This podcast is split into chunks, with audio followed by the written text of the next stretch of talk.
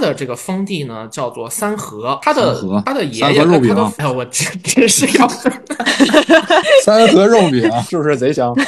哇，那他吃的是脆柿还是软柿子？可能是干柿。干柿鬼椒，对，今天这期节目就会伴随着战国的主线以及各种各样的来自这个二次火影死神海贼的谐音破梗。信长可能是最早搞抽象的人，然后抽象跟抽象就会擦出火花，所以说信长跟龟蝶就就他们两个的关系就很快的那就是变得非常好。虎哥跟彪姐呗，你让我陷入疯狂 是吧？哎，对对。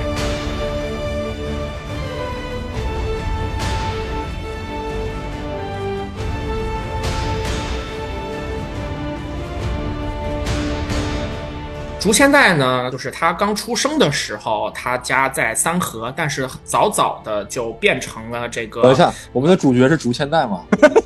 啊，没错，就是德川家康啊。OK OK，对，我的意思就是要讲要以德川家康为主角是吧？因为实际上还是最终贯穿的人嘛，没关系。另外一位主角吉法师马上就会登场。OK OK，是不是等于就是说，喵神说我们今天来讲三国，然后我们的主角登场了，他叫司马懿。司马懿，对对，这种类比这种感觉，是的，是的。嗯，好，差不太多，但是我觉得有一个特别的点在于，如果说区别于火凤燎原的故事，真正的三国当中，司马懿可能没有那么重要的位置，但是德川家康特别的地方在于，他真的非常重要。或者说德川家康他是有一定的正统性，虽然可能呃，不不不，还还真不光是因为这个正统性，这个你听我说哈，就是呃，竹千代刚出生的时候呢，他很早就成为了金川议员的人质，他的这个封地呢叫做三河，他的他的爷三河肉爷他的饼，哎呦，我真真是要，三河肉饼 是不是贼香？哎，挺好的。他的爷爷跟父亲一时间曾经让三河复兴了，他们都很能打。这个时候呢，整个这个附近，如果大家在听这一段的时候有个地图在手里就更好了。它的不远处呢就是尾张，尾张的统帅呢是织田家，三河家的家康的父亲，然后跟织田家当时的家主曾经发生过很多次的战斗。他们这波人实际上军事能力就都还不错，打的能有来有回的。但是整个那一片的最强的统领仍然是骏河的金川议员。德川家康很小的时候呢，就来到了骏河当人质。他只是在自己成年前后回到过三河那一片，就发现三河这个地区呢民不聊生，因为所有的百姓所生产出来的东西全部都被运到骏河去了。这是一个很常见的那种人质在主人家看到自己和自己的臣民都在受到欺侮的这么一个情况。在他年纪稍微大一点了之后呢，议员给了他一定的自由，这本身也是一种谈判的方式。可是呢，却使得竹千代来到了另外的地方。这个时候呢，他碰到了一个不穿衣服的小哥。这个小哥呢，从自己的袋子当中拿出一个柿子，递给竹千代，说：“我是吉法师，你要不要来当我的朋友呢？”竹千代就接过了这个柿子。这就是德川家康与织田信长友谊的开始。哦，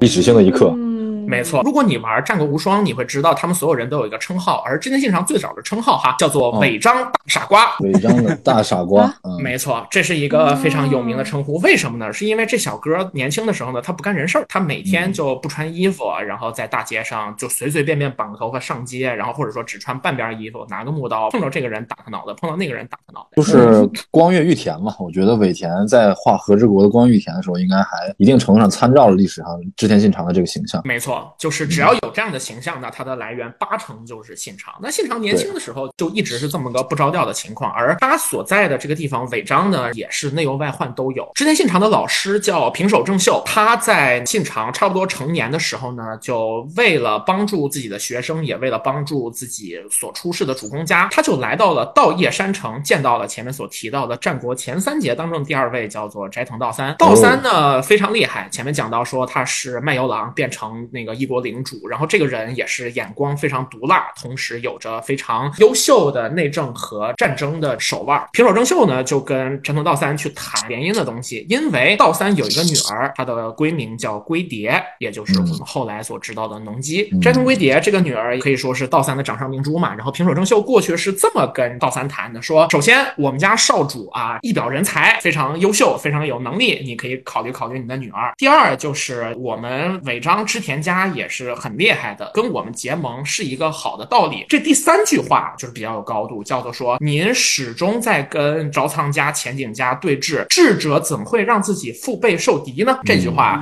我觉得才是真正说动了斋藤道三的这么一句话。然后，然后斋藤道道三说：“那我就把尾张先干掉吧。哎”假如那样的话，历史的走向可能就不一样了，而鬼武者这个游戏可能也会重写。但是斋藤道三呢，就最终决定说：“嗯，我还是可以这么干。”于是他就把龟蝶嫁给了信长。之后呢，就是信长跟龟蝶见面之后，也是就是就是根据这个野史来讲呢，也是很长时间不见，就是好几天不见面。结果一见面之后呢，咔递了个柿子交给龟蝶，就感觉信长好像是对柿子有什么非常独特的兴趣。那哇，那他吃的是脆柿还是软柿子？我觉得可能是脆柿子，因为软柿子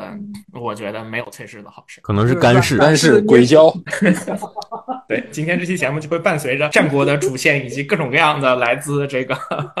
火影死神、海贼的，对，没错，谐音破梗。龟蝶在出嫁的时候有一个非常有名的典故，这个我相信是大家对他印象最深的，就是道三对龟蝶说：“我给你一把小刀，这类小刀叫斜插，而日本的武士揣在怀里面的一个腰刀。”他就对龟蝶说：“给你这把小刀，如果信长不才，就弄死他，然后你就回来。”然后龟蝶微微一笑说：“假如说女儿发现信长是一表人才、雄才大略，那说不定这把刀也会被女儿拿来用来对付父亲的。”嗯，你就能看得出来说，龟蝶姐姐确实不是个一般人。那这确实是跟他爹关系不太好。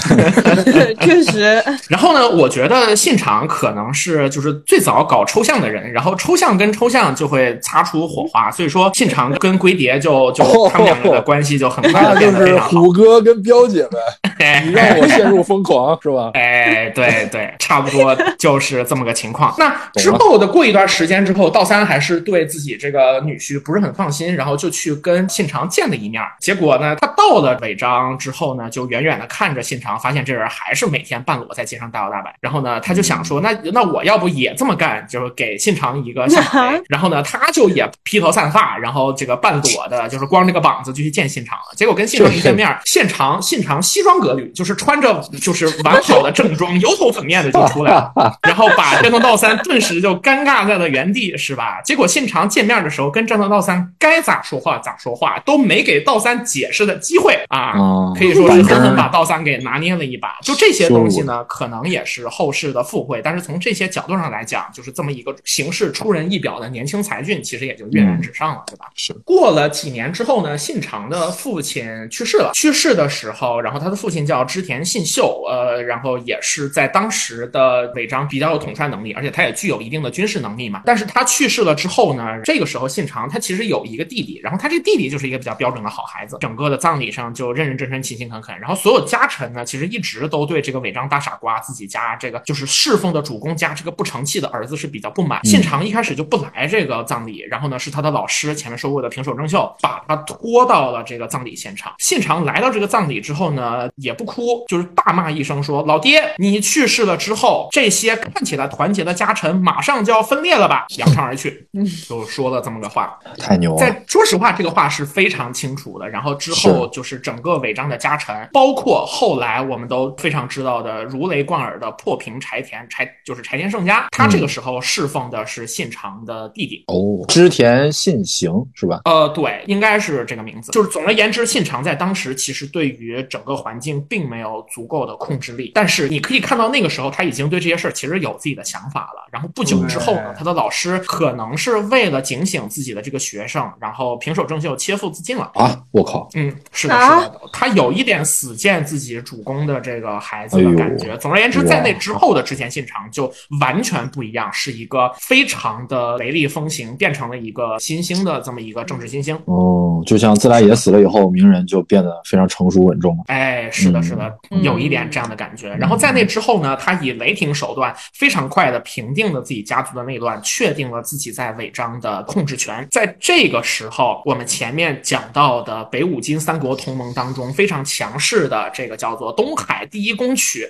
骏河的大名金川议员决定做一件大事儿，是什么呢？他准备上洛了。哦哦，这个地方我先我先插一句，就是这个信长这个事儿，其实在犬夜叉里面有提到过，但只是简单的几句台词。就是有一次在故事前期的时候嘛，然后戈薇来到战国时代遇到一个小孩儿，小孩说我叫信长，然后说什么么？你是信长？难道你就是那个织田信长？他就说你不要把我跟违章的那个大傻瓜相提并论。嗯，对，就是说在这个时间线上，对，在这个时间线上，织田信长还没有那么后来那么厉害，还是一个大傻瓜的阶段。对，而且那那个小孩儿他姓武田，就他叫武田信武田信长，对，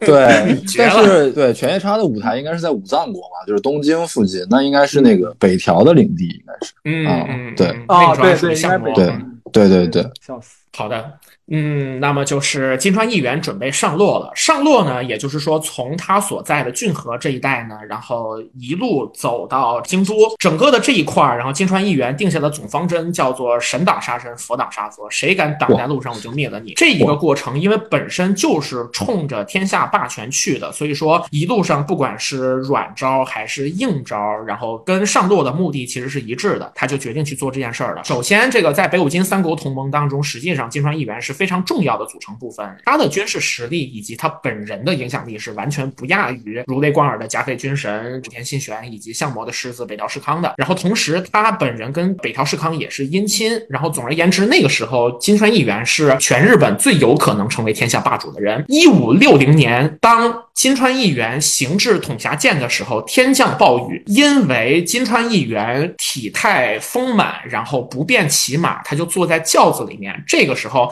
织田信长率几百人啊，从统辖舰奔袭金川议员，直接取得金川议员的首级，骏河的大名，北五金三国同盟的一角被直接推平。然后织田信长啊，尾张大马呃大傻瓜，从此之后变成魔王，堂堂登场。这是织田信长在全日本扬名立万的第一战，就直接灭掉了这么一个大名。这一战本身呢，是双方的军力对比是四千对比两万五，然后实际上真正奔袭的时候呢，可能只有几百人，然后带去去消灭金川家的。然后这是一个非常精彩的以少胜多，但是本质上是什么呢？就是偷袭。大家不要小看偷袭，我特地在之前找了一下，我觉得做一个对比是什么呢？是张辽威震逍遥津。嚯，张辽威震逍遥津的战绩，直接听起来比这个奔袭还要更厉害，叫做八百破十万。但是八百对破十万是怎么做到的呢？靠的也是奇袭。曹操最早给张辽的信上写的就是说，孙权十万大军没集结完毕，那你就直接上。然后呢，张辽就是跟他当时手边只有李典、乐进这俩人，然后他们商量完毕之后呢，半夜选了八百人吃好喝好，在月亮处于中天的时候出的城。凌晨人数睡得最熟的时候，他直接出现在了孙权指挥部附近。大家想一下，这是不是就跟织田信长靠着峡谷的地利以及下暴雨的天时，然后金川议员本身首先没有防备，其次就是在这么一个狭窄的地方，他没有办法统合他自己的优势兵力，这个情况是不是很相似？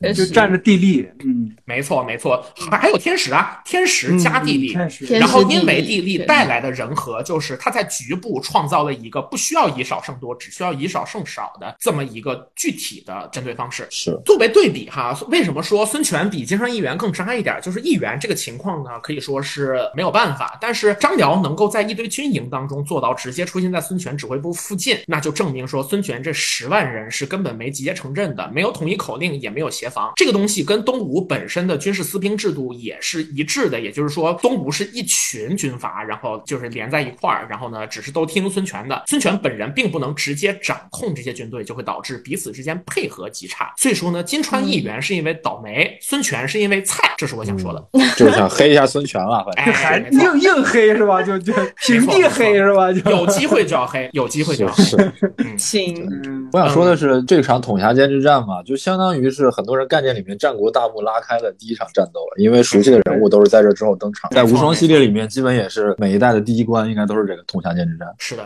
就实际上非常精彩。然后金川议员本来就是看起来非常有希望，结果直接就没了。这个东西呢，在就是三国跟战国这个对比上，又有点像曹操直接把袁绍给干掉了。是啊、官渡之战的人员对应其实也是非常悬殊的，是援军十一万人，然后曹军两万人，然后实际上也是非常漂亮的以少胜多。总而言之呢，织田信长在此之后就登上了历史舞台，他不再仅仅是之前那个行为艺术大师，而是一颗冉冉升起的新星了。在这同时呢，我们前面讲到竹千代，他的大名叫做松平元康，那这个人呢，就是他是三河家这边的松平家的首领，然后他就重新获得了自己的座城冈崎城，因为之前他一直处在金川议员统治的淫威之下，在此之后，金川议员没了呀，然后同时还是他的旧友吉法师，也就是织田信长干掉的，他就摆脱了金川议员的控制，重新回到了三河，成为了三河的主君。在这个时候，他自然而然的就成为了织田信长的盟友。从这个角度上来讲，家康才是完全的跟完了战国的全程的这么一个最重要的线索。所以说我我我会说说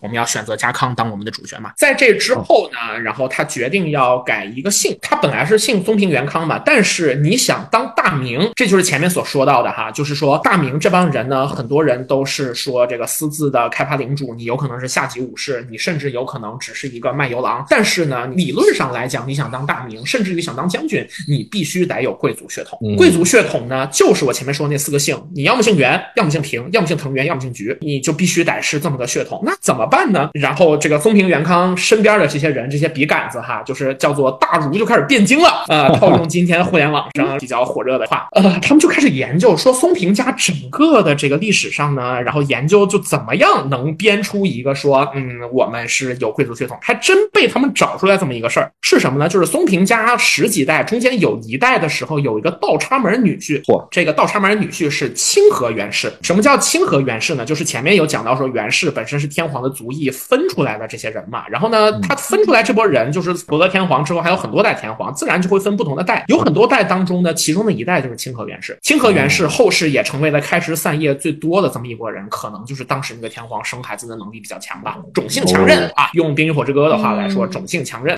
那他们呢，经过这个松平元康身边的人细密的考证，就是说，嗯，对啊，他应该是清河源氏。然后呢，他们在寻找就是很多这种东西的时候呢，然后就发现有个姓叫德川，这个德还不是道德的德，而是得到的德。哦，这样的这个话听起来有点绕，就总之就是你得就是你家的地得扫了那个德。道德 得道道德，然后德，对，总而言之就是找了这么个姓就去研究，于是他们就说，哎，那咱们去找这个京都那边的人就看一看吧。他们找公家一研究，公家文书下来说，哎，对，没错，那就是清河源氏，你家就 是这个这个清河源氏的这个这个这个这个这个这个这个血脉啊。签定了然后呢，没错，对，这回头火车票给报下。哎哎，没错，就是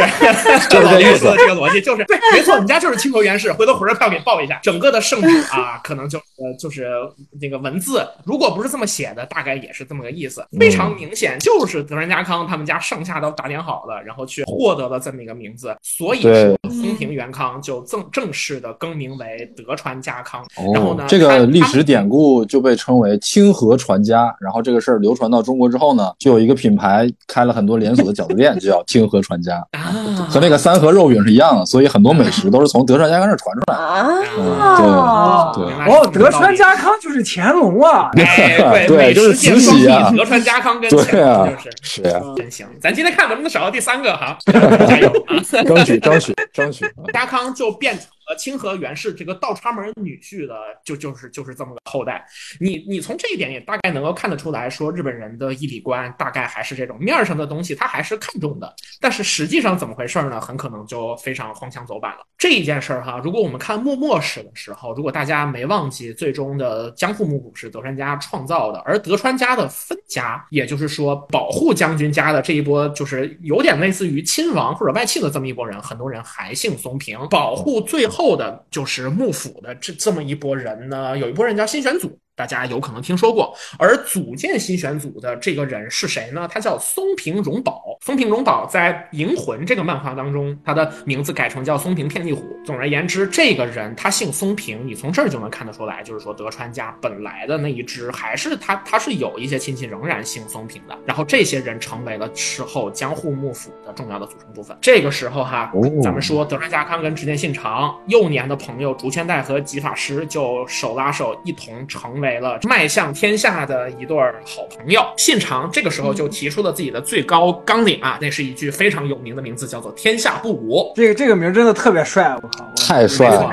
太帅了太帅了！”。但是今天我要去。更具体的解释一下，就是如果说我们单纯去看这个名字“天下不武”，会觉得是用武力征服整个天下，但实际上“天下不武”这个“武”也有一定的成分，指的是所谓的武家，也就是说，它更多指的是要将武士的精神推广到全天下。他这个武可能不光是武力的意思，更多说的是他们这个阶层作为武士的这么一群人，把武士这个东西，就是让日本变成武家天下，而非公家天下。哦，嗯，没错，是这样的一个意思。前面说到武士的就是叫士，七武士的日文名就叫七人之士嘛。这部电影当就有一段台词是菊现代说的，说这群农民，农民根本就不是好人，他们特别狡猾，他们阴害武士，他们私藏粮食，然后他们没有任何的个人素质，但是是武士逼着他们这么做的。嗯。他有这么一句非常有名的台词，而这里面的武士其实说的就是所谓的这些武家了，就是说武士已经变成这么一个阶层之后的事情，这也就是天下不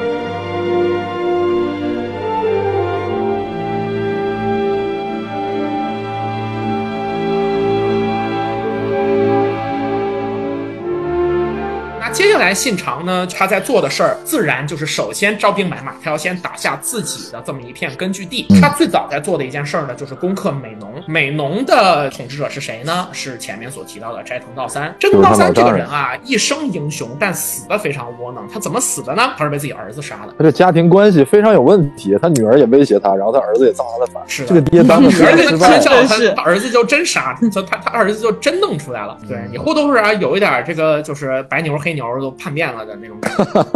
说明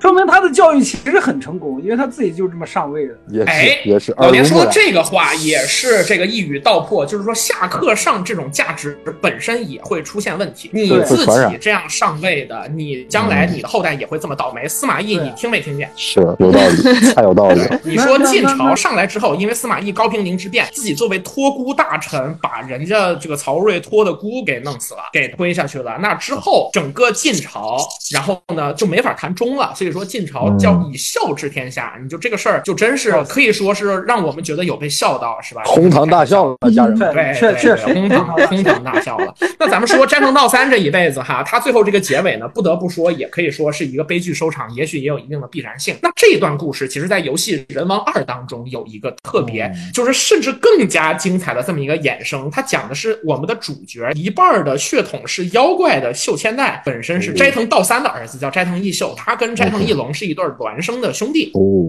或者兄妹，嗯或者姐妹，是这么一个关系。那总而言之呢，就是斋藤义龙他把他老爹斋藤道三也就是织田信长的岳父给弄死了。信长说：“这个你等着我。你等着我，等着。”没错，然后他就把美浓给攻下来了。然后呢，斋藤义龙就被打掉了。然后哦在在这之后，其实美浓也就变成了信长的非常重要的一个根据地，甚至于在这个天下不武的过程当中，之后几年，他从自己本来的居住地尾张的青州城移居到了美浓的都城稻叶山城。稻叶山城这个名字，如果大家玩过《鬼武者》，可能会有很深的印象，因为《鬼武者》的核心的就就就是舞台就是这个稻叶山城。到今天你能感觉到说它是一个变形版的洋馆，也就是战国版的《生化危机》是这么一个东西。稻叶山城呢，就是本来叫这个名字，但是当织田信长来到稻叶山城之后，给这改了个名，改了什么名呢？改成了岐阜。嗯稻叶山城改名叫了岐阜城。这个岐一个山一个支，嗯是西岐的岐旅。人，它岐岐这路旅人哎，不是分歧的起，不是分歧的岐哈，是八十大是蛇那个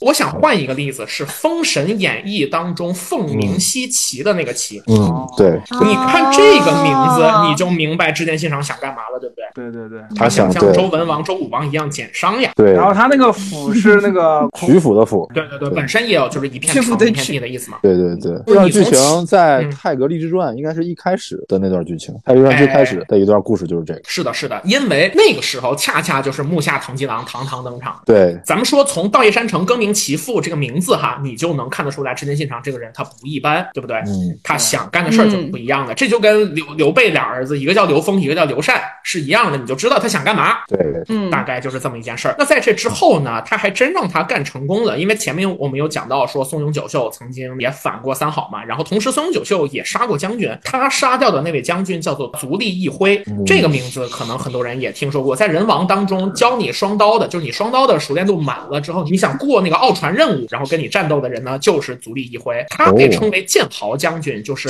他本人也是。个将军，然后呢，他其实有一点励精图治的想法，他拜了当时的剑圣叫做种元补传，然后甚至于当时的新阴流的剑圣上泉信纲，拜了这些人为师，然后成为了二刀流的剑豪。他本身是。很有励精图治的想法的，可是。幕府那个时候已经被架空了呀。他身边的三好家，然后跟松永久秀这帮人就不满意，说你想干啥？然后呢，他们就派一帮人想要去杀这个足利义辉。然后呢，足利义辉把自己收藏的所有名刀都插在地上，有人过来，然后他就把这个刀拔出来就砍人，还真砍死了好几十人，一时间其他人都不能近身，那感觉就像黑崎一护修炼万解的时候一样的那个那个感觉。结果呢，就是围住他士兵说：“那这样。”然后他们拿一个木板，用长枪放在下面，木板挡在身前，用一个古罗马方阵的方式啊，把这个足利义辉给刺伤了。然后最终一代剑豪将军就最终殒命于松永久秀不是你杀一个人，这些人太寸了，就是。是你从这点你就能看得出来，足利义辉确实很厉害，他是一代英雄。但是呢，确实没有办法，你这 你谁让你就在十六世纪你姓足利，那你不倒霉了吗？对，就刚才喵晨说的这个把刀全插到地上，然后的这个名场面，其实在战国巴萨拉四里面也有非常具体的还原。那里面是有足利义辉的。对，因为巴萨拉四整个从四到四皇吧，它的最终 BOSS 就是整个这个作品当中的总的 BOSS 的设定就是足利义辉，他是这个系列当中继信长和秀吉之后，如果说你把那个十天三成算上的话，也可以算的话，那么他就相当于是第四个登场的 BOSS 嘛。虽然说你看他是第四个登场的，但是事实上反而我们说从这个历史进程的角度上来讲，他算是往回做了。而且四代足利义辉的类似于无双技的巴萨拉技吧，其实就是会把所有的武器不仅限于剑了，他把他所有的武器然后全部都召唤出来铺在那个趴。在地上。对，哦然后这不是那个什么要你命三千了？哎，有点儿 有点儿那个意思，就是巴塞尔系列就很有梗嘛，所以说它实际上没错独立一辉本身的设计，一是剑豪，二是将军，三是赌徒，就是他有非常强烈的豪赌意识。我觉得可能跟刚才苗晨所描述的这些情节里头的一些豪迈啊，或者说上他对是可以对得上的。没错。嗯嗯，对，就是从这个角度上来说，你就能感觉到卡普空这帮人确实是懂的。另外呢，就是足利义辉这个人，可能也跟前面提到的后醍醐天皇是非常近似的。就是他作为高位者、为尊者，他想反抗这个时代，想反抗自己的命运，但是非常惨烈想要的失败了。上课下，结果被下课上课下！对，你就说 这事儿听起来多心酸。好惨啊！同志们，从这个我清我自己的清君侧开始，然后到这个上课下被下课上，然后就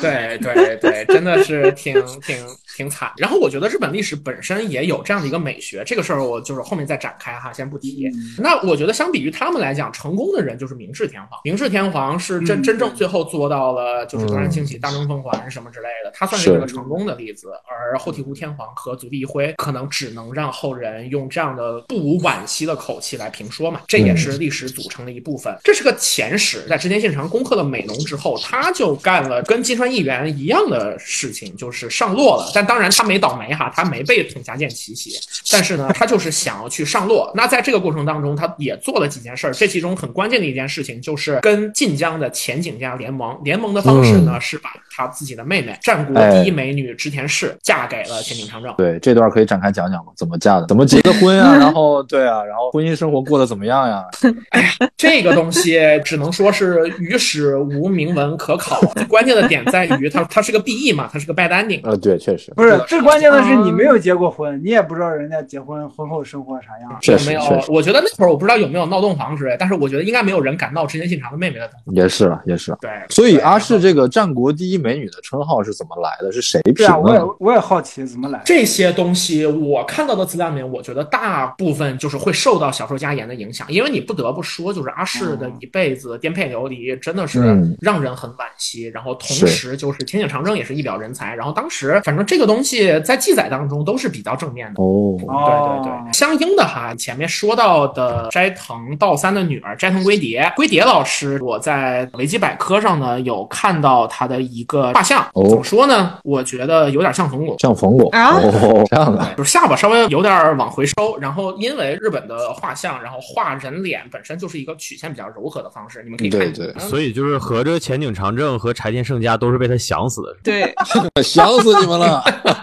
没有没有，我刚刚这说的不是阿世，是龟蝶哈。龟蝶，但但是反正 anyway，就是龟蝶在我心中永远是人王里面的那个，就是在本能寺最终变成雪女的那个非常美丽的，哦。而且还是有一有一一撮白发挑染的御姐形象，我非常喜欢龟蝶这个形象，而且 龟蝶本身跟信长他们也是有很多译文传下来嘛。对，总而言之，就是像我刚刚说的，织田氏织田信长的妹妹跟骷髅酒杯结婚了，呃，这是酒杯，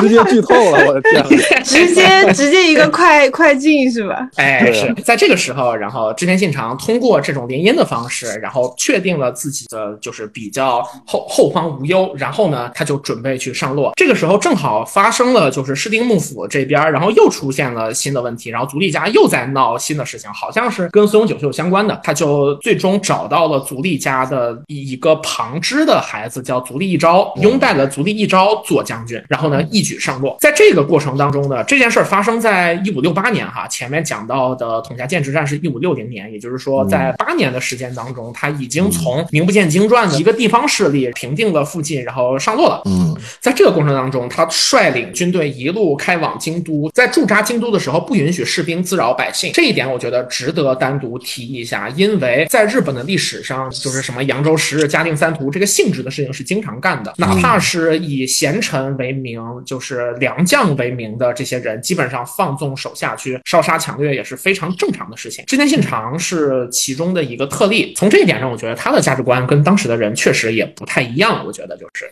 是对。或者可以说，织田信长他的他的个人的威压足以压住手下，就不让你们干。这个倒不是，因为治军这种东西嘛，就是这个我们中国的古书上讲说叫做这个主帅三军之司命也，什么意思呢？就是说你当主帅，你让你去死你就去死，这事儿是没二话的。所以说你想这么干，当然有这一一部分治军的呃能力而言哈，但是就是你比方说真正在中国地上能做到的，也就岳家军跟咱咱我党的这个八路军，对对，就就很这这种还是很少见的。但是你说在日本这个环境当中，织田信长没理由这么干呀，对吧？他又不是说想想想说自己在意识形态上更先进，但是他真的这么干了，就是我觉得这是一个足够重要的侧写。那一五六八年呢，织田信长就一举上洛，拥戴了足利义昭做将军。足利义昭对他当然是非常感谢，然后他说你有什么就报酬，你想要什么就有什么。织田信长当时最终提的要求是我需要掌握大金跟界这些地方，这些地方呢是京都附近的商埠，也就是说哦他做生意的没错，他一手掌握这些东西。实际上，他最后所那个创造的自己的居城安土城，尽管最后变成了废城，但最初的设想就是变成天下的最繁盛的地方。你从那个地方就能看得出来说，信长对于行军打仗、对于内政以及对于怎样创造一个繁荣的世界是去运营商业这些事儿都是有自己的想法。在这件事儿之后啊，他就变成了就是上洛的这么个人。但是在上洛了之后呢，足利义昭就从之前对信长的感恩戴德，逐渐就变成了这个对信长开始不满。为什么呢？因为信长在管着他。这个就好像曹操和那个汉献帝的感觉。哎，对是。没错，没错，你就能看得出来。但是区别在于什么呢？汉献帝在中国毕竟一人之下，万人之上，对不不，就汉献帝就没有，没有就本来的位置就没有一人之下，他就是万人之上。但是呢，他被曹操管着。结果你在日本呢，是将军是一人之下，万人之上，他被织田信长这么一个大名管着，天皇就没有人鸟他。对，对，永远有这么一个制的位置。然后这个时候呢，因为公家的这群贵族的生活一直都是比较铺张浪费的。那足利义昭有一个爱好是什么呢？就跟嵯峨天皇一样，是喜欢跟不同的女性发展感情。发展完之后呢，哦你要给人遣散费嘛，这个事儿上被信长卡了脖子。对，就是你要是不跟他过了，然后你得给人钱啊，就是给钱什么这种事儿呢，织田信长非常明显是是是管着的。总而言之，哦在这样的部分呢，就是这种矛盾愈演愈烈。然后呢，这个将军就开始搞衣带诏了。哦，哎，你就说这些情节是不是就跟三国非常相似？对，就对啊哪怕不是一代诏，就是这样的东西，性质一样一定是性质一定是对信长越来越不满意的。这个时候，我前面有讲到说，在京都附近，就是将军的守护家有招仓家，对不对？对，前面也提过晋江的前景家，然后越前的招仓家，这些都是离那个京都离将军更近的这些人。前景长政呢，确实是已经成为了信长的妹夫，可是，在历史上世代前景家跟招仓家一直是盟友。哦，在这件事儿当中，哈，他们就逐渐展开了一场针对信长的阴谋。这个时候的信长当然是志得意满了，他上洛成功，在八年之内从一个小过克这么一个路人甲变成了就是统领一方的大诸侯，他肯定非常骄傲嘛。这个时候我前面也讲到说，这个他能够拥戴这个将军嘛，然后就是杀过将军的松永久秀，这个时候也就是松永丹正这么一个叛就是非常叛逆的家伙，下课上的惯犯，他也变成了织田信长的手下。在这个环境当中，然后呢，针对信长的阴谋已经悄然的张开了魔爪，而信长还浑然不知的在喝大酒。某一天的时候呢，松永久秀就开始规劝信长说：“我们现在的情况是比较危险，我们现在就是实际上已经被前景家跟招仓家已经围起来了。”信长就不以为意，因为他觉得这个这个前景长政毕竟是自己的妹夫嘛。然后在酒席中间，这是历史上非常有名的这么一个典故：织田信长的妹妹阿市给他带来了一个礼物。信长说：“我妹妹给我什么礼物啦？拆开看看。”这个礼物一拿开，就是一看这个礼物是什么呢？是一个袋子，袋子里面装着豆子，而袋子的两头被丝带给绑紧了。嗯，什么意思呢？织田信长当时一看，冷汗就下来了，因为这也是日语当中的一个典故。类比到中国的俗语来讲，叫什么呢？叫做瓮中捉鳖。OK，他给的这个礼物真正的意思是什么呢？是织田家被前景家和朝仓家首尾包围。这个前景长政，他从一根筋变成两头堵。哎，就是这么个意思，就是两头堵。但确切来说是织田信长两头堵，嗯他被堵中间了。然后这个时候呢，他冷汗当时就下来，他就发现说自己也许碰到了自己这一辈子最大的危机了。事实证明不是啊，事实证明不是。确实不是，对，我们都知道，确实不我们都知道，对，但总而言之呢，当时信长确实迅速的意识到了自己也许马上就要面临绝体绝命的危机了，怎么办呢？赶紧撤。但是你一撤，那个别人一看到，自然就会出来追。那你你一追这个败军的时候，你你自然是非常容易被击败的。咱们可以想到，人类历史上最优秀的军事家，在败仗的时候也很少有那个能够稳稳的维持这个对稳定的阵型的。拿破仑的军军阵被冲破，当他的这个禁卫营全部打完了之后，最终一败涂地，就是在撤退的时候被威灵顿率领的欧洲联军给全部打垮的。嗯，对，在这个时候呢，之前信长说怎么办呢？这个时候啊，木下藤吉郎堂堂登场。哦呦，这个时候出现了我们的另外一位主角，也就是战国后三杰当中的第二位丰臣秀吉。这个时候他的名字跟丰臣秀吉这四个字儿只有一个字儿有关系，他的名字叫木下藤吉郎。藤吉郎呢出身就更加低微了，没错，就是吉嘛。然后甚至这个东西在人王当中玩了个梗，主角所扮演的人呢叫是一个半人半妖的一个妖怪，你叫秀千代。然后呢你在就是在第一关就是快发疯的时候，就是你他被妖力呃污染，然后差点变成荒魂妖怪的时候呢，被一个灵石商人藤吉郎碰到了。藤吉郎用灵石净化了就是我们的主角，然后藤吉郎跟阿秀两个人合称叫做秀吉。哦，这是整个《人王二》的故事背景。主角阿秀就一直是藤吉郎身边最可靠的打手。金川议员是主角杀的，然后那个柴田胜家最终是被主角干掉的。主角也打过千里长政，就是就是所有的这些事儿都是主角干的，就等。但在真实的历史上，这些事儿很多事儿就都是藤井郎老师干。这个时候呢，他还叫 Talk 基佬，他就出来了，说：“大人，您先撤，我给您殿后。”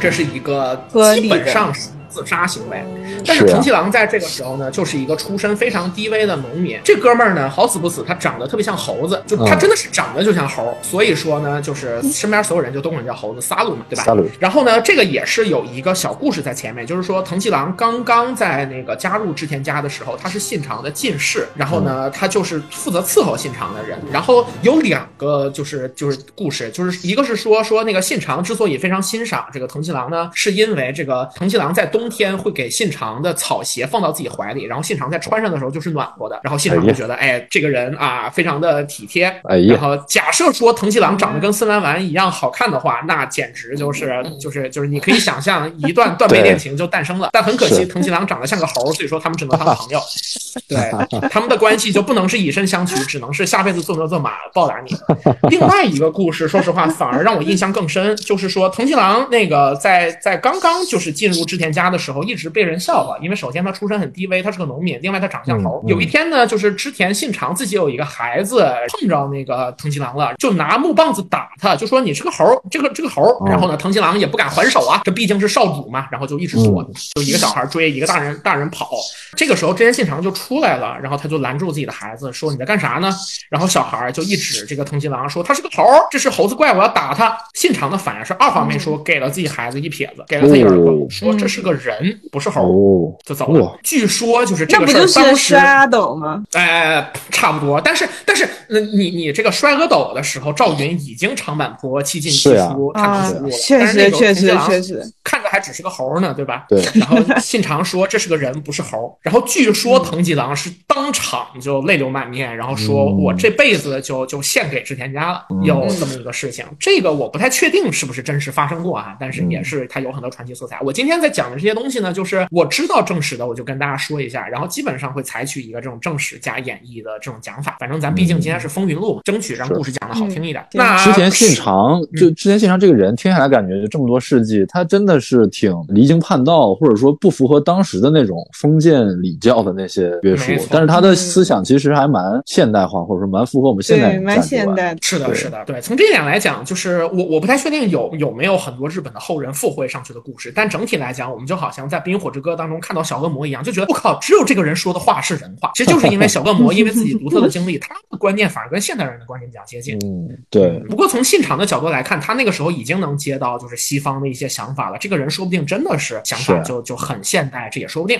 但总而言之呢，镜头回到金崎，那也就是说，这个信长被围的时候，藤吉郎就一拍胸脯出来说：“哎，我来断后，主公您跑吧。这个我藤吉郎就是今天就在这儿肝脑涂地，那我也要就是让你们走。”然后信长呢就真的走了，因为这会儿不走是真的有可能就是基业就完蛋了。然后也不客气但总而言之呢，就是他肯定是跟藤吉郎嘱咐了一下，说你能回来，你一定要回来。最终给他留了七百人，朋友们，这是七百人拦一万两千啊！而且这不是说有机会偷袭，他是得拦着。嗯，是正面硬刚啊。没错，在这个环就是状态之下呢，藤吉郎说怎么办？这个时候他手下的人就说，那咱要不就上去就跟他们拼了算了。另外，嗯然后这个时候有一个人出来说，不行，那个七百人打一万两千肯定是拼不过的。这个人叫竹中半兵卫，竹中半兵卫堂堂登场了，但是实际上他真正的登场比这个在更前，就是说在这个就是信长打掉斋藤义龙前后的时候哈、曾经也出现过另外一次久攻不下的情况，这个先后我有点记不太清楚了。之前信长久攻不下，在这个时候呢，呃，他的旗下有这么一个手下，就是当时的竹中半兵卫。竹中半兵卫看不惯当时的稻叶山城的城主斋藤龙兴的做法，带着十六人把稻叶山城给打下来了，说这个今天城主就是我竹中半兵卫了。十六个人把一座城，然后织田信长围了好久打不下来的城，然后给打下来了。然后织田信长就懵了，说这这是人才呀、这是当今的孔明啊，那一定要想办法这个把他拿下。结果这个竹中半兵卫说不，我只是为了对我的主公就是劝谏主公，告诉他什么才是仁政之道，呃，才做这么个事儿。然后呢，他过了一段时间又把这个城又还给这个斋藤龙兴，然后自己就走了。就总而言之是这么一个非常拽的隐士的形象。可是呢，他没有出使织田信长，却被藤吉郎给说服了。这个事儿的过程具体是怎么回事儿，我是一直没搞明白。但总而言之，竹中半兵卫就变成了木下藤吉郎的幕僚了。结果没想到他不是孔明，他是周瑜，就是 是可能是郭嘉了，郭嘉吧。哎，郭嘉，对，应该郭嘉。然后我再多嘴说一句后面的事儿，就是竹中半兵卫一直作为藤吉郎，也就是说后来的秀吉的军师，反而没有得到足够多好的待遇，就是他一直当一个军师进士，也没有足够多的封地，也没有干嘛的。半兵卫似乎本人对这事儿是有不满的，而在最后德川时期，然后竹中半兵卫的后代，他的儿子子孙就得到了自己应有的封赏。半兵卫的儿子当中有一个叫做竹中重门，他不善于军事统领，但是呢文笔非常好，他最终成为了一个记载历史的人。他所写下的《美浓诸国旧记》这些东西，成为了研究战国历史的重要史料。也就是说，他的儿子干了陈寿的事儿。对，陈寿啊，这是。嗯没错，没错。竹中半兵卫，总而言之呢，就是他堂堂登场，他出来说这个，呃，我们七百人拦一万两千，肯定是拦不住的。不如这样，对方现在很明显还在按兵不动，我们不如给他们制造这么一个错觉，就是仍然这波人就是还是在的。于是他们就花了一些功夫来做这个错觉。招仓跟前景的联军这边呢，不敢判定情况是什么样的，呃，然后呢就没有出兵，所以说相当于半兵卫是玩了一个空城计。于是乎，在这七百人守在这儿的同同时又在外面进行一些就是小股部队的侵扰，然后总而言之呢，织田信长得以顺利的返回到自己的居所，然后就回到了尾张美浓这一片。我记得看当时的图是穿越了整个的琵琶湖。为什么要提这个呢？是因为就是我们的游戏《鬼武者》主角明智秀满在那个就是明智家倒霉了之后，他自己也是知计穿越琵琶湖，然后保存了明智家最后的血脉。呃，有这么一个 有点近似的这么一个 一个经历吧，让我觉得历史果然就是一种循环。说回来，就是信长成功的回去了之后，他本来以为藤吉郎一定就交代在那儿了，结果没想到过了几天，藤吉郎跟半兵卫带着部队也回来了。这个事儿让信长对藤吉郎和半兵卫都非常的刮目相看以及看重。事实上，藤吉郎也是在金崎断后这个必死之战之后，成功的变成了信长手下的大红人，他也成为了信长最信任的爱将之一。那在这之后，信长知道说这个我的盟友都想弄我啊，他就跟前景家正式决裂了。那之后是什么呢？那就是必有一战，我们就是知道前景昭仓联军跟织田军要干架了。这一个战斗呢，叫做紫川之战，发生在一五七零年。紫川之战在战国无双和人王当中都有非常关键的一个关卡。然后，假如说是无双那边，可能就是你你是织田家的一个武将，然后你把青井长政给干掉；而在人王当中呢，最终的 BOSS 变成了这个昭仓军手下的名将真柄直龙啊，真柄直龙变成了妖怪，然后拿着柄大太刀，然后让无数人落命在他眼前，对吧？但总而言之，历史上的战斗呢，其实相对来讲稍微简单一点。不过说简单，实际上当时的战况也有很危险的情况。前面有讲到说这个将军一代诏的事儿哈，信长从他上洛之后，他成为了当时的日本天下的中心，所以说很多的事儿也跟将军那边是相关的。这其中可能有两件重要的事儿，一个就是朝仓家的家臣有一位叫做明智光秀，这个家臣呢是在信长拥戴足利义昭的过程当中，从朝仓家脱离出来，然后转而出仕织田家，在那之后变成信长最信任的手下之一。对，这是光秀的出场。另外一件事儿呢，就是前面讲到说义昭对于信长很不满之后，他号召一帮人去讨伐信长，然后就组成了信长包围网。嗯，朋友们，这不就是《火凤燎原》里面庞统搞连环计，然后拉着诸侯一起去对付曹操吗？是呀，就是这样，真的就是重很多地方重合度都非常非常的高。信长包围网就同时包括了前景家、招仓家，以及远在北边的甲斐的信玄，以及相模的北条家，就这些人。但是实际上呢，因为这个时候武田家正在跟上杉家死磕啊，他们在川之岛那边踢足球，嗯呃，对就是搞来搞去，所以说实际上不太有特别多的兵力能分得出来。而北条家一直是稳固的居在自己的居城为主。北条氏政就是，也就是说北条氏康的孩子，始终你在战国的游戏当中看不到他出兵哪儿去打哪儿，所有的只要北条家出场的战役都在小田原城，你大概就知道北条家究竟是一个什么尿性了。就是防守，就和孙吴差不多啊，龟缩不出对，所以说呢，信长最主要的敌人仍然是前景家跟朝仓家。实际上，尽管我们在后世看来哈，之前信长的崛起和战斗都是大势所趋，势如破竹，但在紫川之战，他还是面对了一些很危险的情况。他手下的很多个就是将领，这些里面包括大家都很熟悉的什么柴田胜家、丹羽长秀、池田恒星、这一帮人都围在他的那个战场的前面。但是这个时候，就朝仓家有一个部将啊，叫做基野元昌，如同圣斗士一样，就是一路连闯这个十二宫，然后差点就直接打到信长的面前，最终是打到了第十一关的时候才差不多停下来。第十一机关是哪儿来着？嗨，忘掉了。双鱼前面，双鱼最后一关。对，哎是，反正就就当时紫川之战的比较有名的敌军，除了这个真命直龙之外，其实就是这个吉野元昌，连克数人。实际上，好像在紫川之战当中，森兰丸的父亲森可成，还是他的哥哥森长可，好像就是毙命于紫川。对，是是的，是的，就是森兰丸是他的父亲，应该是去啊就和前景家是有仇嘛。嗯，是的，是的，那就是森可成了。总之就是，实际上这一战对于信长来说也也是比较危险的。但是最后，然后凭着信长自己的军事能力，还是停滞了朝仓家的这个攻势。实际上，朝仓家在整个战斗当中，就除了这个部将非常勇猛之外，并没有足够好的这种表现。然后最终这一战还是以信长的胜利作为告终的。到这儿，你大概就能够知道前景朝仓是大势已去了。他有很多的逃兵呢，逃到了一个地方叫做比瑞山。哦，要来了。这就是信长生命当中另外一件比较大的事情哈。比瑞山是一个什么地方呢庄？的简称。那差的可有点有点远。不过他们干的事儿可能可能差不太多。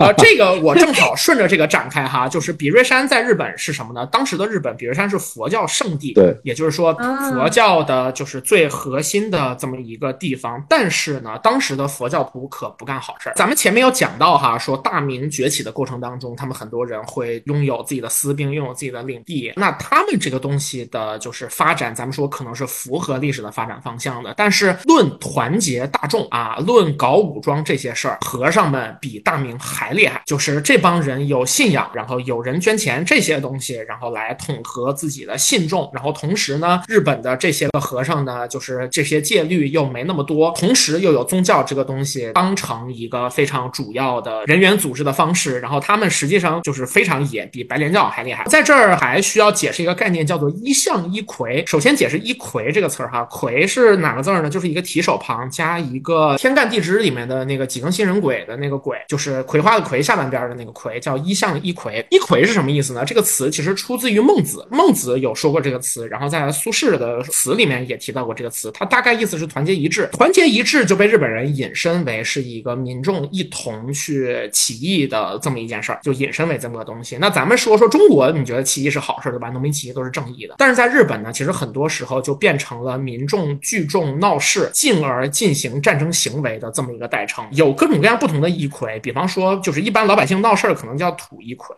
假如说是封建领主不干好事儿，就是民众过不下去了要反抗，叫德政一魁。而宗教性质的一魁就叫一向一魁。这个一向取的是佛教净土宗当中一向宗的这这么个名字。一向一魁呢，就是举着佛教的名义，然后来聚众闹事儿，然后甚至发展成是军事割据的这么一个情况。然后在战国巴萨拉前面几代当中，有一个人物叫本愿寺显如，如果大家还有印象的话，就是他其实就是当时的宗教佛教势力的这么一个代表。那这波人就是那在那个游戏当中，他的死敌也是正天魔王这个织田信长嘛，对吧？在这个过程当中，就是信长就开始集中的对付这些东西。然后呢，我觉得前景朝仓军的逃兵方向是比瑞山这件事儿呢，有一部分成因，但更多是一个由头。信长跟家康其实都干过就是烧毁寺庙的事情，但是在这件事上，信长做的更彻底。我相信他应该就是有一个判断，就是说我们如果说要统一天天下，那这个佛教寺庙这一波人，他一定是一个绊脚石。所以说我要解决这件事儿，怎么解决呢？用最残暴的方式解决。织田信长在比瑞山干的事儿，跟曹操在徐州干的事儿差不太多。他基本上就是把这个地方的茶器，然后自己喜欢的东西掳为己有之后呢，寺庙全部烧毁，人员全部杀死。这个屠杀的残暴程度也是当时的人们瞠目结舌的。所以说，在当时那个织田信长获得了除了违章大傻瓜之外的另外一个称号，叫做佛敌，也就是说佛的敌人，佛教的敌人，也就是这个比瑞山跟义相的敌人。甚至于当时有人就认为他是第六天魔王转世啊，广为人知的第六天魔王、征天魔王这种名字，都是在火烧比瑞山这段时间织田信长获得的恶名。在这个时候，有人就出来要管一管了。这个人呢叫武田晴信，我们更熟悉他的名字叫做武田信玄。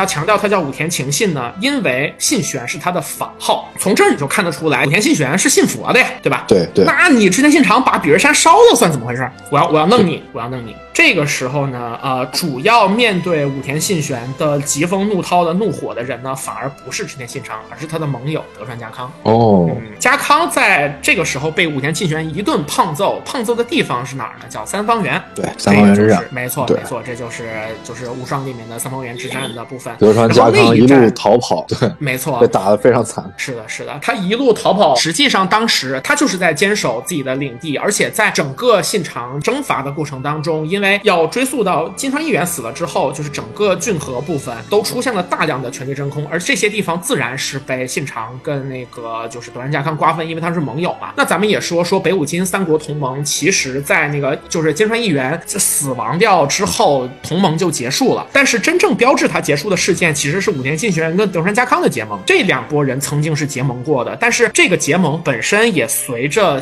家康得到的领地越来越多，然后受到武田信玄的仇视而逐渐的开始不了了之。那直到说信长火烧比热山之后，就变成了一个正式的导火索，于是信玄就一路的打过来，然后家康实际上是在坚守，但是呢，在信玄的攻势之下，他其实是想要出兵迎战的，结果一迎战，他根本就打。过信玄，因为武田信玄可以说是战国时期的军事能力的一个代表。不管是说他把“风林火山”这四个字从《孙子兵法》当中摘出来的这个格言嘛，对吧？叫做“其疾如风，其虚如林，侵略如火，不动如山”，这是《孙子兵法》当中对于军队行进标准的这么个描述。他说，战无不胜的军队行进应该是风林火山这样的情况。他把这四个字作为自己的格言印在了扇子上。这个东西也长期以来都是信玄的这么一个形象，就是他是个光头，但是。戴着头上都是那个红毛的世家将的头盔，然后拿着个扇子，上面写着“风林火山”这四个字。对对对对，这就是信玄常见的形象。那他把德仁家康一顿胖揍，然后家康就一直在跑。他家康在逃跑的过程当中，甚至因为太过窘迫，然后就不想走了。然后最终他的一个部下叫做夏目吉信把他拦住了，说：“我来断后，您去走。”然后家康说：“不，你让我跟信玄一顿死战。”而夏目吉信的说法是说：“您如果是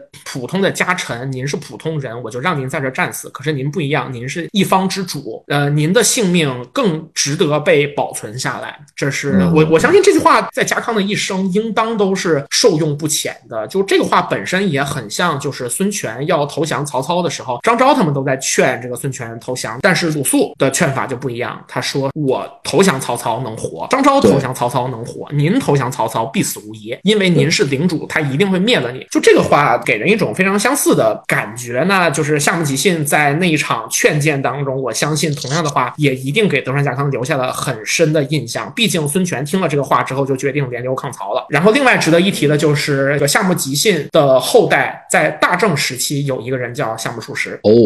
就是他的后代还是在德川幕府时期得以保存，这个血脉是得以保存的。那三方原之战，就是实际上家康已经马上就要被信玄打出屎来了，结果信玄后来突然退兵了，为什么呢？因为他患了疾病过世了。哦，是在这。场战争途中，他去世了。对，这场战争的途中，他据说健康状况就已经非常堪忧了，然后就是最终是就是病死了，就秋风五丈原了。哎，是是。对，然后在这之前跟他就是战斗了一生的宿敌，这个越后之龙上杉谦信哈，就是听说他的去世之后大哭流泪，说这个我就是相伴一生的敌人去世了，最懂我的人也去世了。你就从这个话，你就能感觉得出来说这两个人之间的感情非同一般，是吧？确实。所以说，就是之后战国无双所有的故事，这俩人的关系都是眉来眼去的，就不太对劲。宿敌。嗯，哎，是的，是的，就甚至于无双大蛇，我印象特别深，就战国那一章里面，就是无双。大蛇所有的序列，上杉谦信跟武田信玄这俩人就一直待在一块儿，他们变成了一股势力，永远一起出现的。对对对，我觉得这个部分也有一个很关键的原因是什么？他们没办法在战国无双这个故事当中出场太多，就是因为织田信长、德川家康叙事当中这两个人都比较边缘。对他们是在关东那边，就相当于没有发生太多的交集。对他们一直在自己打自己。对，另外也有一点哈，是因为其实从后世的很多资料来判断，就是信长本人一直在竭力避免着直接和上杉谦信和武田信玄开战，是因为比较忌惮他们俩。没错，没错，就是我们没有办法直接得知心理原因，但分析的结果不得不说，就是他非常认可这两个人军事才能，知道自己在他们身下讨不了好，所以说就是他一直在避免跟他们的作战。所以说呢，就是。上杉谦信和武田信玄这两个人就一直在卷。那我在这儿就是因为可能跟主线不太相关，我就单独说一下上杉谦信。为啥要说呢？是因为我高中时期有段时间听说了一个说法，就是上杉谦信这人可能是女的。对对，我也听说过这个事儿。哎，很邪乎。这种说法哈，就是我觉得像人王这种游戏跟卧龙苍天陨落就很喜欢搞这样的阴谋论。比方说像是明中光秀跟天海的关系，这个我等会儿展开。嗯。然后像这种东西，就是 就是上杉谦信哈。这个人呢很独特，就是我们说武田信玄本名叫武田晴晴信，他的法号叫信玄，所以说从这一点看出他信佛。所以说信长火烧比热山之后，他要跟信长开战。而上杉谦信这个人呢，他也信佛，他的本名叫长尾景虎，后来跟他也是一个家臣，就是或者说就是养子。然后呢，他改姓了越后的家主上山的姓之后，他的名字叫上山正虎，而他的法号叫做谦信。所以说他的就是我们现在更常用的名字叫上山谦信了。而他信佛的上山同时呢正虎嘛，那他就是武松呗。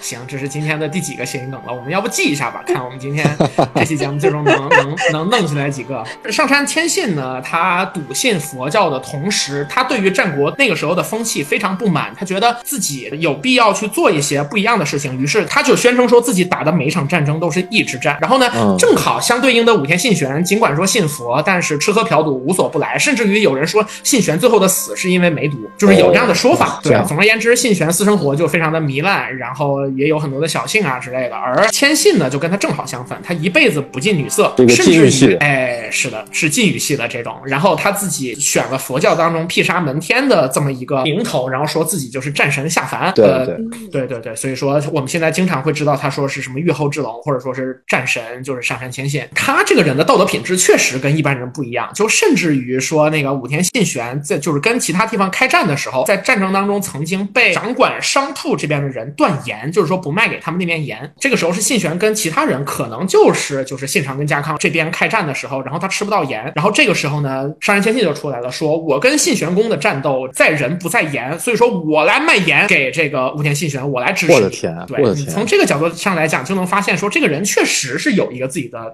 道德标准，但同时呢，他的道德标准可能也比较有限，因为他卖给武田信玄这个盐啊，不是贵，也不是超高价，是天价。哦，对，他就天价给这个五年信玄卖这些盐，但是呢，信玄又不得不买，所以说从这个角度来讲，对他自己确实也是获利的。总而言之，就是知道这件事儿之后，让我觉得，哎，谦信这个人还挺有意思的。然后我就开始搜他的一些资料，结果发现他这个这个人他这个事儿做的还挺妙的啊，就是我卖给你盐，但是又很贵，就相当于一既当了婊子又立了牌坊哎，两边都让他给赚了。没错没错，嗯就是竟然又被他装到了。对啊，所以说，这个人呢，他一辈子说自己坚持正义，并且一辈子他不近女色，这是一个时有明文记载的东西。他一辈子他也没有测试，然后他也他也没有怎么样的东西。然后呢，与此同时，我还看到了另外一个描述，叫做他会定期腹痛，嗯，就像女甚至生于，哎，对对对对，就甚至于说有什么流流流血、流血对记录，对对对对。我一看这，嗯，怎么回事？然后加上他的一，他经常他在战场上穿一身白衣，哎，我的脑海当中出现他的形象，就顿时变成了一个像观音上山大是吧？，对观音没菩萨什么的，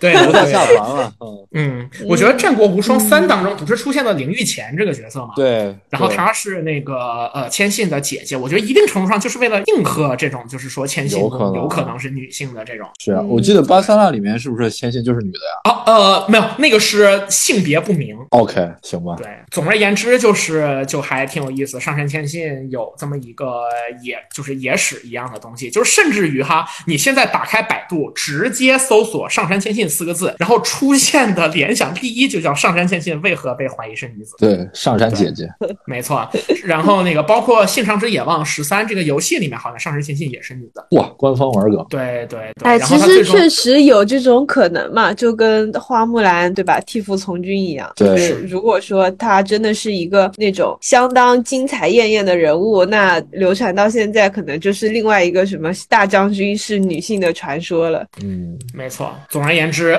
千信在我中学刚开始看《战国史》那段时间，因为这个非常独特的理由，就给我留下了很深刻的印象。嗯对，那我们就继续说回来，就是非常遗憾哈，上杉谦信跟五年信玄其实死的都比较早，并且两个人都是因为疾病死的。然后就是有人说这个信玄可能是死于肺结核，然后当然也有梅毒的说法，而上杉谦信据说是死于大虫病，然后就是这个病好像也是说有是雪崩而死之类的这么一个情况，但也有人说是脑溢血。哦，对，总而言之是这样的一个情况。然后另外谦信，然后有另外的一个说法是说他非常的那个好酒，这也有可能是喝喝酒喝多了脑溢血，这也是有可能的。有可能，嗯，对，总之这些人是属于那个在主线之外的故事，那就那就让我们把镜头重新摇回到织田信长身上。武田信玄过世，直接产生了很多的影响，其中的一个影响是什么呢？就是足利义昭直接反了。我们前面有讲到说信长包围网就是足利义昭组织起来的，那它的主要的组成部分就有前景家、朝仓家，同时也包括来自关东的这个武田家。而武田信玄死了之后呢，就是标志着信长包围网正式的失败了。然后这个时候，足利义昭其实就已经说那个公开的想要反叛信长了，可是很可惜，他最终等来的是武田信玄的死讯。而武田信玄一死，这个足利义昭肯定就没有任何指望了，于是他就被信长放逐了。放逐足利义昭在天正元年的七月，这也就证明着室町幕府正式灭亡了。这是我们前面讲到的幕府时代的三个幕府，其中的第二个室町幕府正式灭亡的时间，也就是天正元年的七月。在这之后，织田信长也就可以把手腾出来，好好的消灭这些人啊。就或多或少有一种，就是袁绍跟董卓都没了，那你们我曹操玩你们不是跟玩儿一样吗？他就准备开始把 前景跟曹仓一网打尽，然后他就消灭了前景长政，然后就是出现了我前面玩的那个梗，也就是骷髅酒杯，他是真的把前景长政的头颅切下来，然后把他的头颅拿下来当酒杯来用的。这个行为就非常野蛮啊，像是那种上古时期的人的那个做派，不太像是一个明朝时期的人。嗯，是是是，感觉就是报复，就是嗯你是我你是我妹夫，你怎么能就是然后就狠狠的就就他应该是确实审恨前景长政了。对，确实有这一层，但同时我觉得还有一层，是因为他当时已经被人称为第六天魔王了。哦，你知道他这个行为，对他这个行为其实让我？就是你们你们说我是魔王，那我就真干个魔王的事儿给你们看，是吗？嗯，就是他这个年轻行为让的时候我想起了就是会穿衣服玩抽象，然后他等到他真正可以这样的时候，他仍然在玩抽象，但玩抽象的方式就是骷髅酒杯。我要听 AC 老师讲破梗，说快 快来！嗯，我不说了，你们说吧。我我我 我今天的讨论太激烈了，我根本进不来。但我其实想说的不是一个破梗，是正经的东西。但是无所谓。对不起，对不起，对不起。没有，我想说的是，他这个行为给人的印象，其实就像我之前看全游的时候看到马王是一样的。呃，说实话，卓格卡奥在前边儿的表现给你的感觉，他不是一个单纯的蛮族的领袖，反而会让你觉得他也有点那种超脱于部落人士的那种，你说是豪迈或者说是浪漫，会反而会给人一点这种感觉。但是，就是直到他们部落里头有人开始试图要推翻他的时候，然后我记得前后大概有两三场戏吧，就是说他在毫不留情的干掉了自己的背叛者和挑战者之后，然后展示出的那种纯粹的，你说蛮荒也好，或者说是怎样也好，那个算是也算是做出了人物的另一个侧面吧，也会让你对这个人肃然起敬的感觉。就是说他能当 leader，他肯定不单纯是一个，就是他肯定不是单纯靠以词 治兵，对吧？他肯定是要有所谓的手段，也要有绝对的凶狠呀和残忍呀之类的。有的时候顺着预期你，刚说那个英文是啥意思呀？因为刚才你们聊上山千信的时候，我我不在，我我想补一下，就是我看那个《风林火山》那首歌的那个他们片头曲的时候，到上山千信的时候，你知道咋了吗？就是上山千信那个形象是一个就是那种尼姑的形象，举个刀就出来，然后我就懵了，我说 啊，等会儿这是上山千信吗？怎么跟个就是跟个女的一样，就是就是战国那种 尼姑的那个样子，你知道吗？就是就嗯而且表情特别严肃，嗯，顶着个尼姑的头巾，就是我我看懵了。就是这个说法本身，我觉得也很受大家喜欢。就是你就考虑到织田信奈的野望有那么多粉丝，我觉得就可以理解了，对吧？我也很喜欢织田信奈的野望。什么是织田信奈的野望？是性转版的战国历史吗？哎，是的，就是，而且还是个穿越，就是男主角叫向良良晴，然后他突他是战国史的粉丝，然后有一天突然穿越到了这个日本战国时期，结果他发现这个日本战国不太一样，就是很多的那个当家都是美女，然后被称为姬武者，然后呢，他在战场上碰到了一个大叔叫木下藤吉郎，结果那个大叔为了保护他死了，然后他他就说，那我将用大叔的名字，然后来闯荡战国。然后他第一次自我介绍的时候，那个自胜自我介绍说向良良情，结果咬了咬了舌头没说清楚，就说我叫萨鲁，然后那哦个现在就管他叫猴子，对。但他是男的是吧？他自己那对主角是男的，他要跟好多人谈恋爱呢，他要跟同时跟织田信奈，然后跟明日光秀，然后 跟这也太爽了。对，他还护下了金川议员，金川议员是个大姐姐，然后他还跟松永久秀眉来眼去的，然后上山千信好像也喜欢。那么你这个国第一美女阿市在这里面是男的吗？呃，他是这么设置的，就是没有阿市这个人，哎，他设置的可巧妙了，他设置的是前景长政实际上是女的，哦但是呢，就是因为前景家的前景久政的要求，然后说必须得跟赵仓家结盟，并且说你你想要当家主就必须假扮成男的，然后对，到最后呢，就是前景长政也被信奈救下来了，并且之前他家里面那个跟他就是搞内斗的弟弟呢，然后因为她是个女孩而看不起他那个弟弟，最后那个弟弟跟千景长政结婚了，呃呃，天，然后他那个弟弟就化名变成阿市。嗯。OK，哦，好这样乱好乱好乱！我靠，等会儿就你刚才说到那个木下藤吉郎为了保护主角死掉的时候，然后主角看着他心想，我我当时第一反应是他心想，这他妈现在就死了，后面两集还演个屁呀、哎，但是真真正的办法是他变成藤吉郎你说这个，我反应是啥？大奥就是大奥世界观，就是我操。啊！对对对，我觉得日本也是有这种就是性转的传统。对对，对，那说回来，还是有一个挺关键的点，在于这个第六天魔王的这个说法，因为本身佛迪这个东西是有一些宗教层面的意味的。我觉得他在做这些事儿本身也是为了创造一个跟就是佛迪这个东西相匹配的威名，这样的话也确实比较吓唬人嘛，在立人设没错没错，在在立人设有一定这样的情况。那在前井朝仓家一网打尽之后呢，接下来的历史事件让大家印象比较深刻的，可能就是长筱之战了。嗯，嗯武田家被干掉，没错，没错，这个呢是《战国无双二》的真田幸村的第一个章节。我在最早玩这个游戏的时候看到的就是，就这个《战国无双》那期里面有讲过哈，就是无双大蛇里面感觉是对标赵云一样的英雄，可是，在《战国无双》第一次看到他露面的时候，他是躺在这个泥泞的地上，然后呢，面对他的是惨烈的失败，说那一天就是武士说刀就是就是这这波人正式的被历史淘汰了，有这么一个非常悲壮的开头。但实际上呢，一五七五年长筱之战，这个时候真田幸村八岁，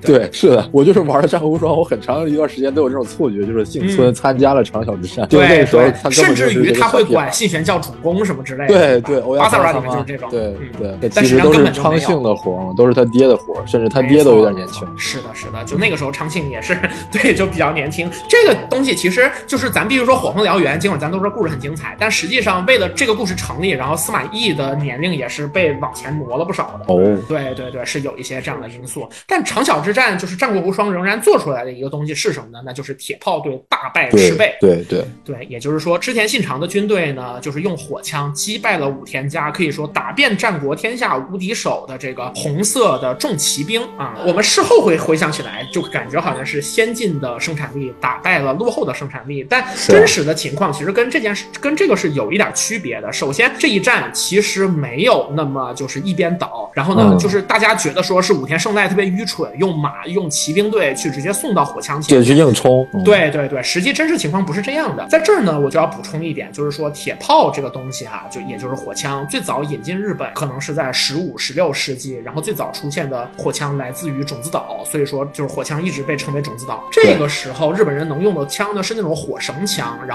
它是很难去连发去进攻的，相当于只一次只能打一发子弹，并且这个子弹本身还有射程的限制和炸膛的危险。这个东西还是试验品的，就是部分居多。而且当时的火枪还没有膛线，就是个管儿，就里面没有那个螺纹。嗯而且子弹那会儿的子弹应该也是铁弹吧？呃铁丸对，铁丸不是那个现在的那种梭形的子弹。对，然后就这个东西呢，就是它最早刚传到日本的时候，然后就日本人就发现这是商机，这个东西可以完全改变就是战场的局势，有很多的应用，然后就想自己制造，结果制造不出来，自己制造的火枪一直炸膛，好像还是引进的人用了自己的妻女去色诱那个引进的人，色诱工匠，就反正是是一些非常就是感感感觉好像那个《白鹿原》里面鹿子霖的就是祖先起家一样，就用身体把这个技术换来的，然后就是又换来了就是战国就是战场上死这么多人是吧？天呐，对对对，但是就不得不说，技术的革新本身是非常重要的事情和必然的趋势嘛。不过在当时，这个铁炮仍然有非常多的限制，这个限制就导致说你在战场上这个东西想要真实在战争当中得以应用是有很大的困难的，因为你需要让士兵带着每个人的枪，每个人带有枪，然后就是到战场的时候要迅速寻找有利地形，然后这个枪能发挥作用的部分，然后能迅速的让这个枪可以开火，而且呢，就是你子弹在这个时候得随时备着，然后很多人可能就就不得不把子弹先放自己的嘴里，呃，哦就是整体来讲都是这么一个情况。而赤贝呢，其实在整个的，就是就是咱知道重骑兵这个东西，只要你能养得起来，在古代的战场上那，可以说是一往无前。对，所以说武田胜赖，然后加上自己手下山县昌景、马场信房这高坂昌信，然后就是所谓的武田四天王嘛，就是这一波人都是久经沙场，并且也曾经跟火就是火枪队是打过交道的，所以说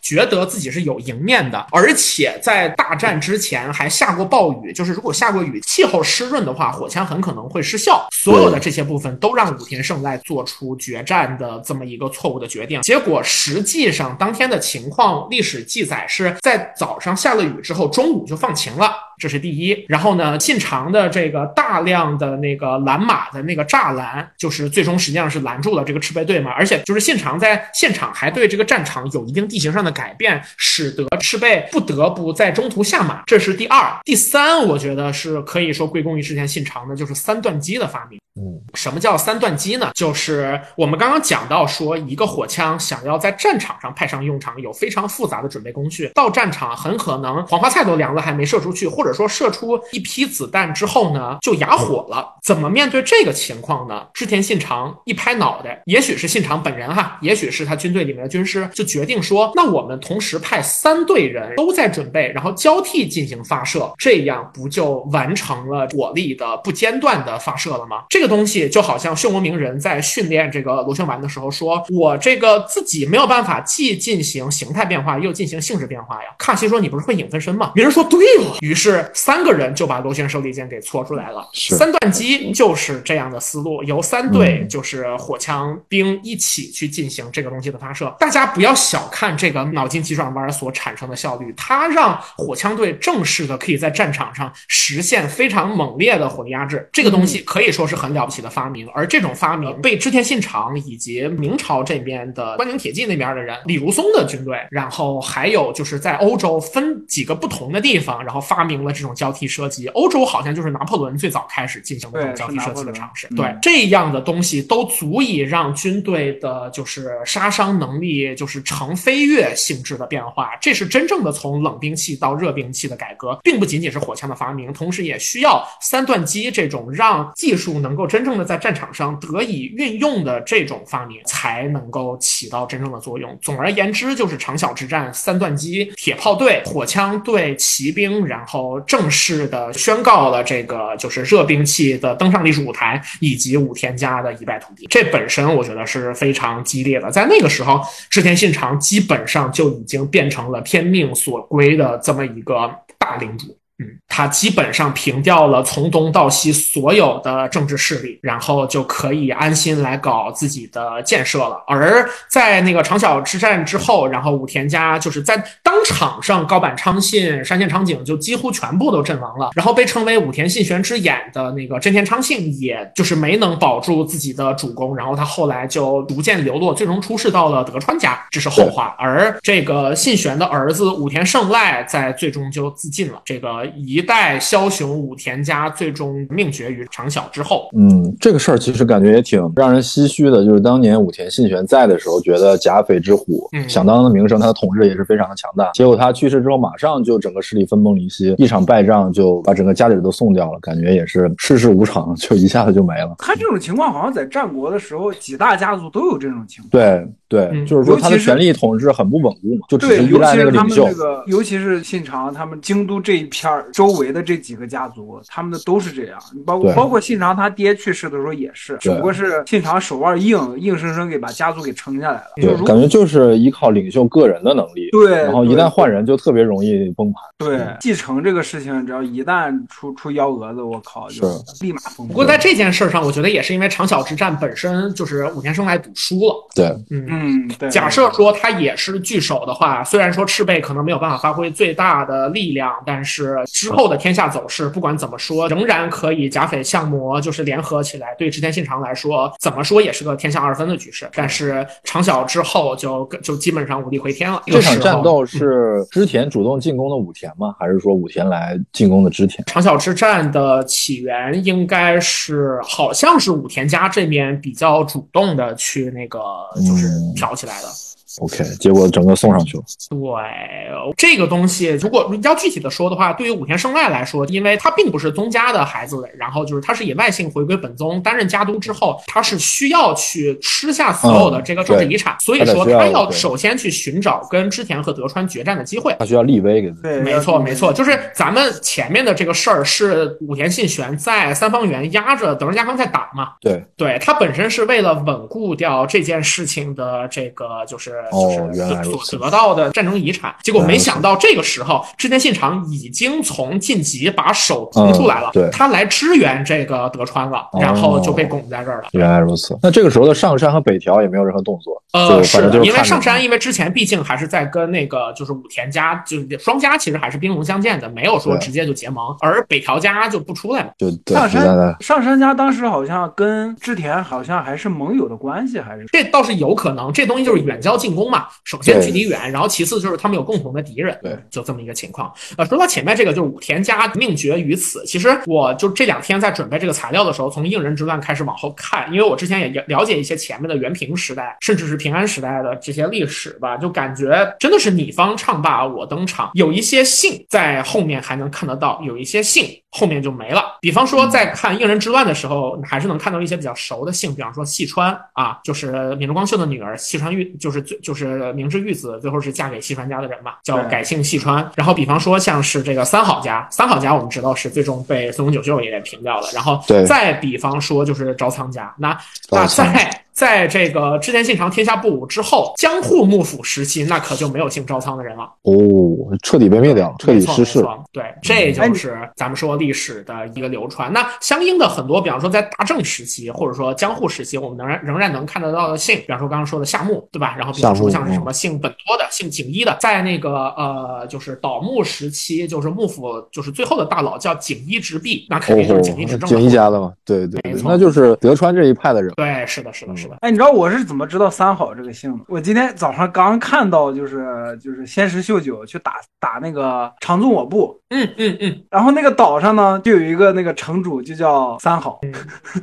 是就比较偏四国那个位置。就你刚刚说的这个，就是仙石九秀去打长宗武元亲这个东西，在《人王二》当中也有一个支线关卡还原了这件事情。为什么呢？因为长宗我部元亲跟明智光秀家里有亲戚，是姻亲。哦，对，好像是元亲是那个光秀的，相当于是女婿还是侄女婿之类的。然后就是当时就是光秀以那个委托主角去到四国那边去帮助长宗我部元亲，然后那一关最后对战的敌人就是仙石九秀。对对对，是有这么一个还原的，所以我才能记住这个姓仙石的家伙。我我我之前都没有听过这个名字仙石秀九。啊，秀九仙石秀秀九。是不是大阪五人众？大阪五人众里面有一个叫仙石什么东西的，是不是？嗯我要没记错的话。对，很可能是的。然后你看长宗国元亲这种，就是他在四国那边实际上也没有怎么真正参与天下就是核心的斗争，而四国这一片因为地方跟毛利比较近，在战国巴萨尔瓦当中就把长宗国元亲跟毛利元就变成了一对宿敌的关系，实际上俩不完全是一代人。嗯对呀、感觉也没有太多交集。对对对，所以说巴塞尔很多就是就是硬搞，他就完全、嗯完全不管就是这些什么东西巴塞尔对巴塞尔确实对硬然后那个长岛有元亲还有挺好玩的一个事儿，是他年轻的时候长得特别可爱，就是、就是皮肤非常的白嫩，然后长相也非常的清秀，然后当时的人给他一个外号叫姬若子。姬若子，对对对，哦。那个姬就是这个公主的那个 hime，、啊就是姬，就是说对，就是说像像那个就是小公主。一样美丽的，对对小小公主。对，她就是个小公举。然后甚至于在一个就是战国背景的搞笑泡面番叫《和殿下一起》当中，就是出现了那个就是 长佐不元亲，就是年轻的时候，就是就是他的家臣说这个主公你得这个好好训练呀，然后结果就进入那个他的大房里面，结果跟闺房一样，然后这个粉红色的这个就是粉红色的小床上是粉红色头发的那个长佐不元亲，然后露着他洁白的大腿说人家还不想起床嘛，结果他所有的家臣就说啊，我要我我我们要保护我们的大人什么什么什么之类的，然后甚至到第二集当中，那个长佐不元亲要元服要成年了，然后要跟别人结婚，然后他的手下就说那个我不允许我们的主公嫁给别的男的，然后然后他爸都懵了，说你们疯了吗？他是男的，他是要娶别的女的呀。对对对，就是就是战国的这种文化，其实还是有很多衍生的各种作品，这其中不乏这种非常的搞笑的、非常令人崩溃的，甚至非常抽象的东西。那我又，要说一个老梗了，如果放在中国，这就是不尊重历史啊！历史虚无主义了就东西不许拍。嗯，是对对对，实际上还是比较有，就是会阻拦像什么花木兰协会，然后，怎么会有这种协会？你就说，就是花木兰究竟是哪儿人都不知道，然后就不允许贾玲搞搞小品什么的。好，话说回来，总而言之，就是在这个武田家一灭之后，可以说织田信长的天下布武就近在眼前了。在这之前呢，他还做了一些事儿，比方说把松永久秀给收拾了。松永久秀前面有提到说，首先他是杀过将军，又杀过自己的这个就是三好家的主公，可以说是这个下课上的代表人物，是代恶人啊。然后呢，他也出仕到了这个就是信长的手下，应该就是信长跟这这个足利一呃足利一招对吧？对，就是那个跟他搭上这个关系的时候，然后这个时候呃松永久秀跟明智光秀都成为了织田家的家臣，但是就在这个面对朝呃招仓前景家的过程当中，可能松永久秀就比较不满。总而言之，在那之后他又谋反了，他又就是叛出了信长的就是手下，他又下课上了。但是呢，他这次下课上就没有成功，然后最终在信贵山城，然后是被信长击败了。松永久秀是一个除了行军打仗之外，也是个非常风流的能人。他本人极精茶道，然后呢，他也收藏了很多的茶器。但是在信贵山城就是兵败的时候呢，他最终就是信长就跟他说说，你把你的茶器交给我，就饶你不死。松永久秀就拒绝了，他捧着自己的茶器一起把整座城都炸了。�嚯，没错，就这么硬他才是茶茶啊！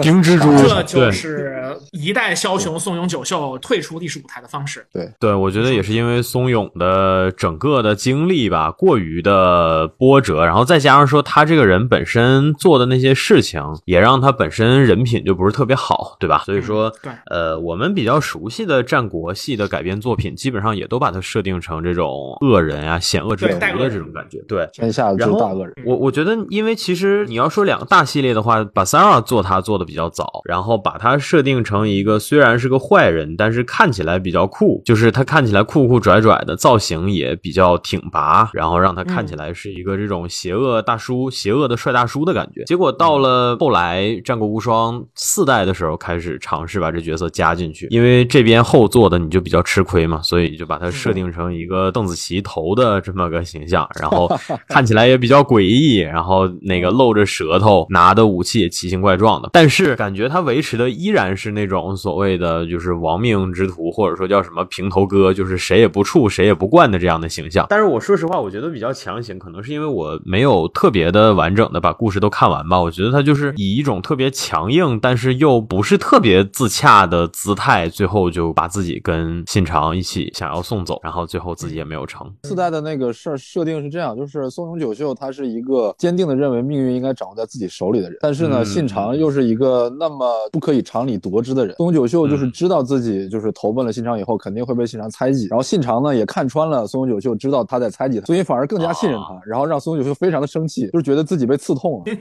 觉得信长的气量实在是太大了，就是把他伤到了他的自尊，所以他最后一定要以命搏命，要就是完成自己对自己人生的主导，就比较中这个二的一叙事真的还挺战国无双的，就战国无双从二到四，基本上很多人物的核心转变都是这种挺二次元的一些想法。确实就很哎中二，就是你很纯这个对。对哎，你说如果说到这个，我就哎算了，这这个到本能寺之变我再插吧。嗯嗯，行好，行，本能寺之变也松永久秀也有一个就是人王里面的一些设计哈，这个我等到那个在信就是后后面的事儿的时候再说。然后呢，松永久秀的我刚才前面说他特别喜欢茶器哈，他的那个最珍藏的茶釜的名字叫平蜘蛛，就是因为他这个名字，人王二当中就把他的那个居所信贵山城里面的怪物设计成全是蜘蛛。然后人王第一部的最后的 BOSS 就是女郎蜘蛛，也就是洛心腹。哦，对对对，就把他最终的 BOSS 设计成了这个。然后等到你把洛心腹打掉了之后呢，然后那个人王的主角威廉反而跟就是呃松九秀的魂魄见面了。就松永旦正死了之后呢，就没离开人间，他就一直待在中阴之间，就是人王二里面一个传统祭祭祀场一样的地方，是死跟生中间的狭间，他就一直留在那儿，然后在一个隐士茶室里面，然后他还能给主角去做做一点生意，就是给你卖一些道具之类的东西。就是就从这个角度上来讲，松永久秀这个人物，尽管说哈，我们说战国前前三杰斋藤道三跟松永久秀都不得善终，但无疑在日本人心中，他们的人气是非常高的，他们都非常喜欢这种特立独行、有自己独特的人格魅力的这些形象。嗯，原来如此。是的，是的。那咱们说哈，天下布武这件事儿对信长来说近在眼前了。他把这些东西都干掉之后呢，然后呢也毁灭了这个室町幕府。那你是代表你就天皇就要来来来跟你谈一谈了，对吧？对公家那帮人呢，然后就就就写了信，然后问信长要干要干嘛。然后信长是主动先把自己的官位给辞掉了。然后呢，天皇那边就就他肯定就好像比方说刘备统天。天统一天下了，他肯定就不只当豫州牧了，对吧？那他肯定是先辞官，信长就把自己的官给辞掉了。然后呢，天皇那边的说法就是说，你来选吧，你是将军还是官白还是其他的职位？有一个好像名字我记不太清楚了，叫什么什么太中大臣，还是一个，总而言之，感觉跟太子少保一样很像的一个官位。就是说这些最高的官位啊，袁赖光干过的活儿，这个这个所有的这些位极人臣的家伙干过的活儿，你想当什么？你想当将军还是想当官白？信长说我不。信长说我不之后，公家这帮人害怕了，说那你他妈想干嘛呀？你你是想当天皇是怎么样呢？信长呢没有明确的表明，从事后就是后世的考古当就是考考古从那个安土城的遗迹发掘出来的东西，感觉当时的信长正在创造的东西也有点像是全新的神道教，就是哦他也许真的想干更更，就是他真的想做更更多的事情。想当天皇，真的是想对他真的想从宗教层面、从认知层面来完全重写当时日本的规则和这个普通民众的认知。就是反正他当时在准备的很多材料都确实有一些这个方面的倾向。嗯但是，一五八二年六月发生的一件事情，就是六月二十一日，织田信长下榻本能寺，他手下的明智光秀带着军队啊，高喊了一声“敌在本能寺对，”，把这个地方给点着了。直接干没了。是。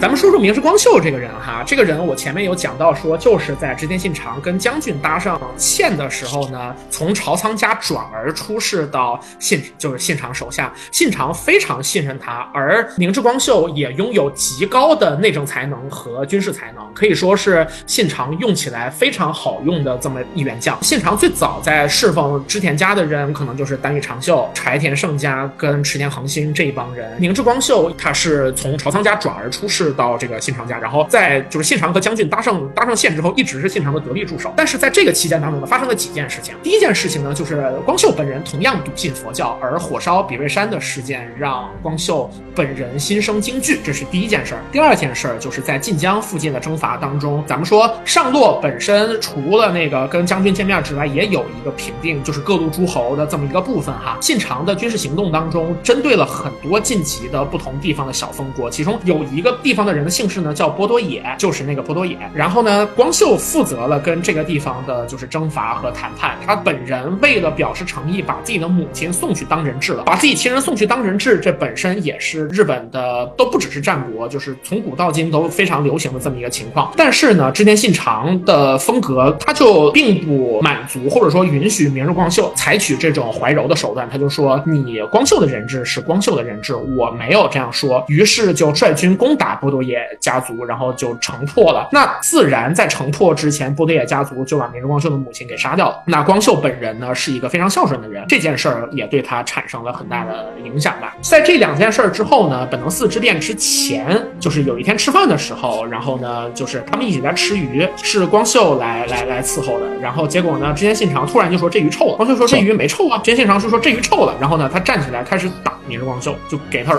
开开开始开始抽他。打他耳刮子，光秀就懵了，说这干啥呢？然后就开始跑，信长就追，就就干了这么一个事情。然后呢，就是这个这一件事儿之后呢，就这件事儿好像是真的发生了，就是因为这个鱼臭了的原因。信长就是李宏伟，哎然后光秀呢就是那个高启盛，就因为这一个鱼啊，对，导致出了后面的悲剧。就是织田信长指着明日光秀说：“你就是个臭鱼的，你就是个臭做鱼的，对对对，你就没有那个麦字儿，然后就说这鱼臭了，不，就是你说 啊，确实违章大连起来了。这这这这怎怎么还有这样？就是就是因为这违个光秀对，真的是就是现场一直有这种比较抽象的地方，咱咱也咱也可以。就是这件事儿，我们可以说是一个导火索。另外还有一件事情，就是说，呃，因为咱们说织田信长上落在，就是就是天下不武近在眼前，然后呢，就是各种封国的事情开始提上议事日程了。然后呢，他给光秀的一个做法就是说，希望光秀去打一个地方，然后那个地方领地就是光秀的，他把光秀本来的领领地呢就给了秀吉，光秀就懵了，才在他的视角当中，他不会觉得信长在赏赐他，他觉得信长在剥夺他的封地。是啊，对这样的几件事儿，其实这么样就是一路想下来，从意识形态到骨肉之仇，然后再到说当下的利益都在被剥夺，然后以及信长的喜怒无常，这些理由加在一起，实际上在光秀眼中，他就觉得信长明天就要把我弄死。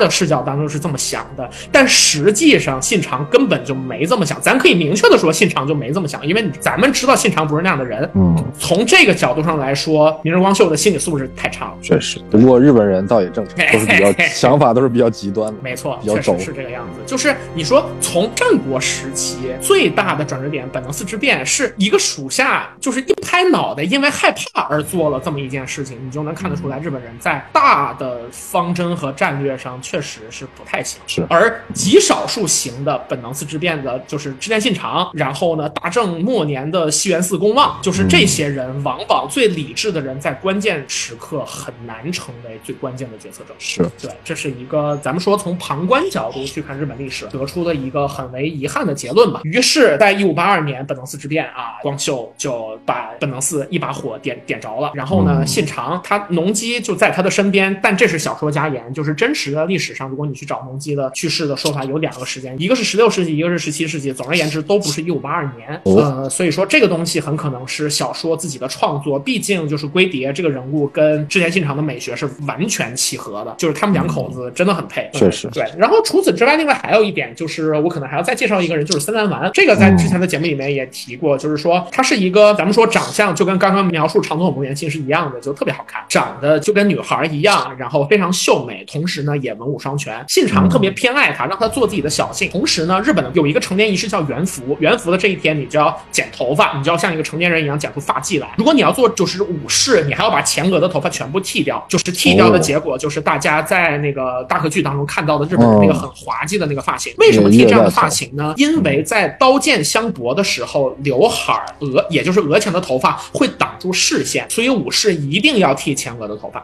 对，所以说所有的只要是有武士身份的人，都是没有前额的头发的那么一个武士的发型。那个森兰丸呢，元服就是信长要封他当武士，可是呢，因为兰丸长太好看了，说你就别扎头发了，你就头发一直披着，你就一直长发吧，你就一直给我当二次元美少男。对，哎是这么，他剃那个月带头不是为了方便戴头盔吗？因为我看好多人说说法有说方便戴头盔，也有说就是不会挡住视线，但总而言之，不都是为了战斗？嗯，对对对，这个就叫武士要战斗，一直要战斗，就是就是这样的一个原则。对，然后就加入是吧？就是就就他他就不让蓝丸去剪头发，然后蓝丸就一直这个长发披肩是这么一个非常美丽的形象。哦，但是呢，他长发披肩就没法上战场啊。然后织田信长就是这么规定的，就是说以后我们每打一仗就给森兰丸一个封地。换句话说，就是你不上战场，我就当你有战功了。嚯，是这么一个喜欢他了。对对对，然后实际上在那个时候，家臣当中也有一些对此的怨言，什么什么之类的。历史上也没有讲森兰丸本人对此的态度，但当然我们可以想象说，他也不能有啥态度，就是他人微言轻，而且加上他的身份是小姓，就是他想要去做一些推辞什么的，反而会看起来是有野心的状态。所以说，也许什么都不说，反而是明哲保身。但一切的据点最终都画在了一五八二年的六月份。本能寺之变就是开始之后，光秀就带兵封锁了整个的本能寺，同时把这个地方点燃。而织田信长无疑是死在了这个本能寺里面。森兰丸也是同样力战数十人，然后最终力竭，然后最终呃以命殉主，然后死在了保护信长的过程当中。信长本人死后呢，尸首下落不明。这个东西我们节目之前提过，另外的一个人就是那个来自战国后面的游戏以及人王当中都出场了的黑人迷柱，黑人武士。然后据说说是迷柱把信信长的尸首带走了，不让他落入明智光秀之手。这是一代枭雄，他生于一五三四年，去世于一五八二年，自己的人生最终是不到五十年的时间，然后他就离开了这个历史舞台。那他本人自己在年轻的时候最喜欢的一首演歌就叫《人生五十年，如梦又似幻》，大概是这样的一个美学。咱就说这种东西，其实一直以来也是日本人极其喜欢的美学。这个《平家物语》的开头第一句话，其实讲的就是一样的道理，叫做“奇缘精舍之钟鸣奏，诸行无常之响，梭罗双树之花色，显胜者必衰之理，骄者难久，恰如春宵一梦，猛者碎灭，好似前风呃风前之尘”，其实是这样的一种美学。而从信长的这一辈子，咱们现在可以回顾了一下啊，就是他年轻的时候违章大傻瓜，但是在自己的父亲和老师去世之后，迅速成长为一代枭雄，然后在统辖舰奇袭，然后成为这个就是名震一方的大名，然后迅速的开始那个往上落的方向去努力，在八年的时间之内平定了整个美浓附近，然后成功的上落，成为幕府的就是室町幕府最后一代将军的缔造者和室町幕府本身的毁灭者，并且呃化险为夷，逃脱了无就是许多次的这个其他人对他的谋害，然后同时自己名下的这些个将军，然后文臣武将无一不是人中豪杰，并且所有的这些人对织田信长的忠心耿耿。除了 最终的明智光秀之外，所有人都是都是日月可见的，就是他的人生非常非常的精彩。而从他本人这一辈子做所有的事儿来说，我觉得就是用一个中国的对联来概括，叫做“山繁就简三秋木，岭异标新二月花”。他的人生一直都在反抗外界对他的评价，然后在反抗当时的价值观，然后做出了所有的东西。然后所有的这些让织田信长本人成为了日本历史上人气极高的这么一位人物。咱不说说究竟他是不是日本的曹操，但是咱们前我前面的书里，你能看得出来很多人生轨迹有很相似的地方，而他本身又有一个极其的，就是酣畅淋漓，然后又极具美感的这么一种美学，就是这种人生五十年如梦又似幻的感觉。从这个角度上来讲，就织田信长一直是这么多年来，就是不管是历史学界，还是说民间的娱乐，然后还是游戏，都津津乐道的这么一个主角，真的是实至名归。嗯，就是在游戏里面总是把。那个织田信长描写成一个被人背叛的一个角色，像前田长政啊、松永久秀啊、明智光秀，把这些人刻刻画他们的所谓的反骨和反叛精神。但是我觉得，其实和这些人相比，织田信长本身才是那个最大的那个反叛者，他才是真正就是反抗整个时代、整个历史，甚至是就是说整个日本社会的那种呃既有的观念的那么一个人，打破所有的枷锁。然后他本身他又是在他最意气风发的时候突然去世，就很符合日本民族那种樱花在盛开最美的时候。凋谢的那种美美感嘛，然后再加上它各种各样形式出人意表，充满了这种嗯。传奇色彩。所以说，也可以理解为什么大家这么喜欢他，尤其在日本这么一个大家都行为很同质化、追求和其他人一样，那么这样一个标新立异的人，他天然的就会受到大家的喜爱。没错。而我想到的其实是，比起战国无双这种相对中规中矩、终于总体来讲吧，终于嗯我们说历史的这么一个设计里头，反而不如无双大蛇的舞台更加适合他。而你也能看到说，无双大蛇一开头的那一段邪魅狂。黄娟的登场，事实上才是我觉得可以算是创作者，就是说，嗯，顺着我们刚才说的这种思路吧，就是真正意义上给了他一个可以让他尽情挥洒自己的这些德性的这么一个舞台吧。然后你能看到他骑着匹马跑出来的时候，就是这才是真正属于老子的最精彩的那个时空，嗯，就是这样的，就可以就可以在这个时空里可以疯狂整活，是吧？就也不怕被反叛了，也差不多，嗯，没错，在这个时空我找不到招昌，但是我能有关平。哈哈哈哈哈！可以封神了，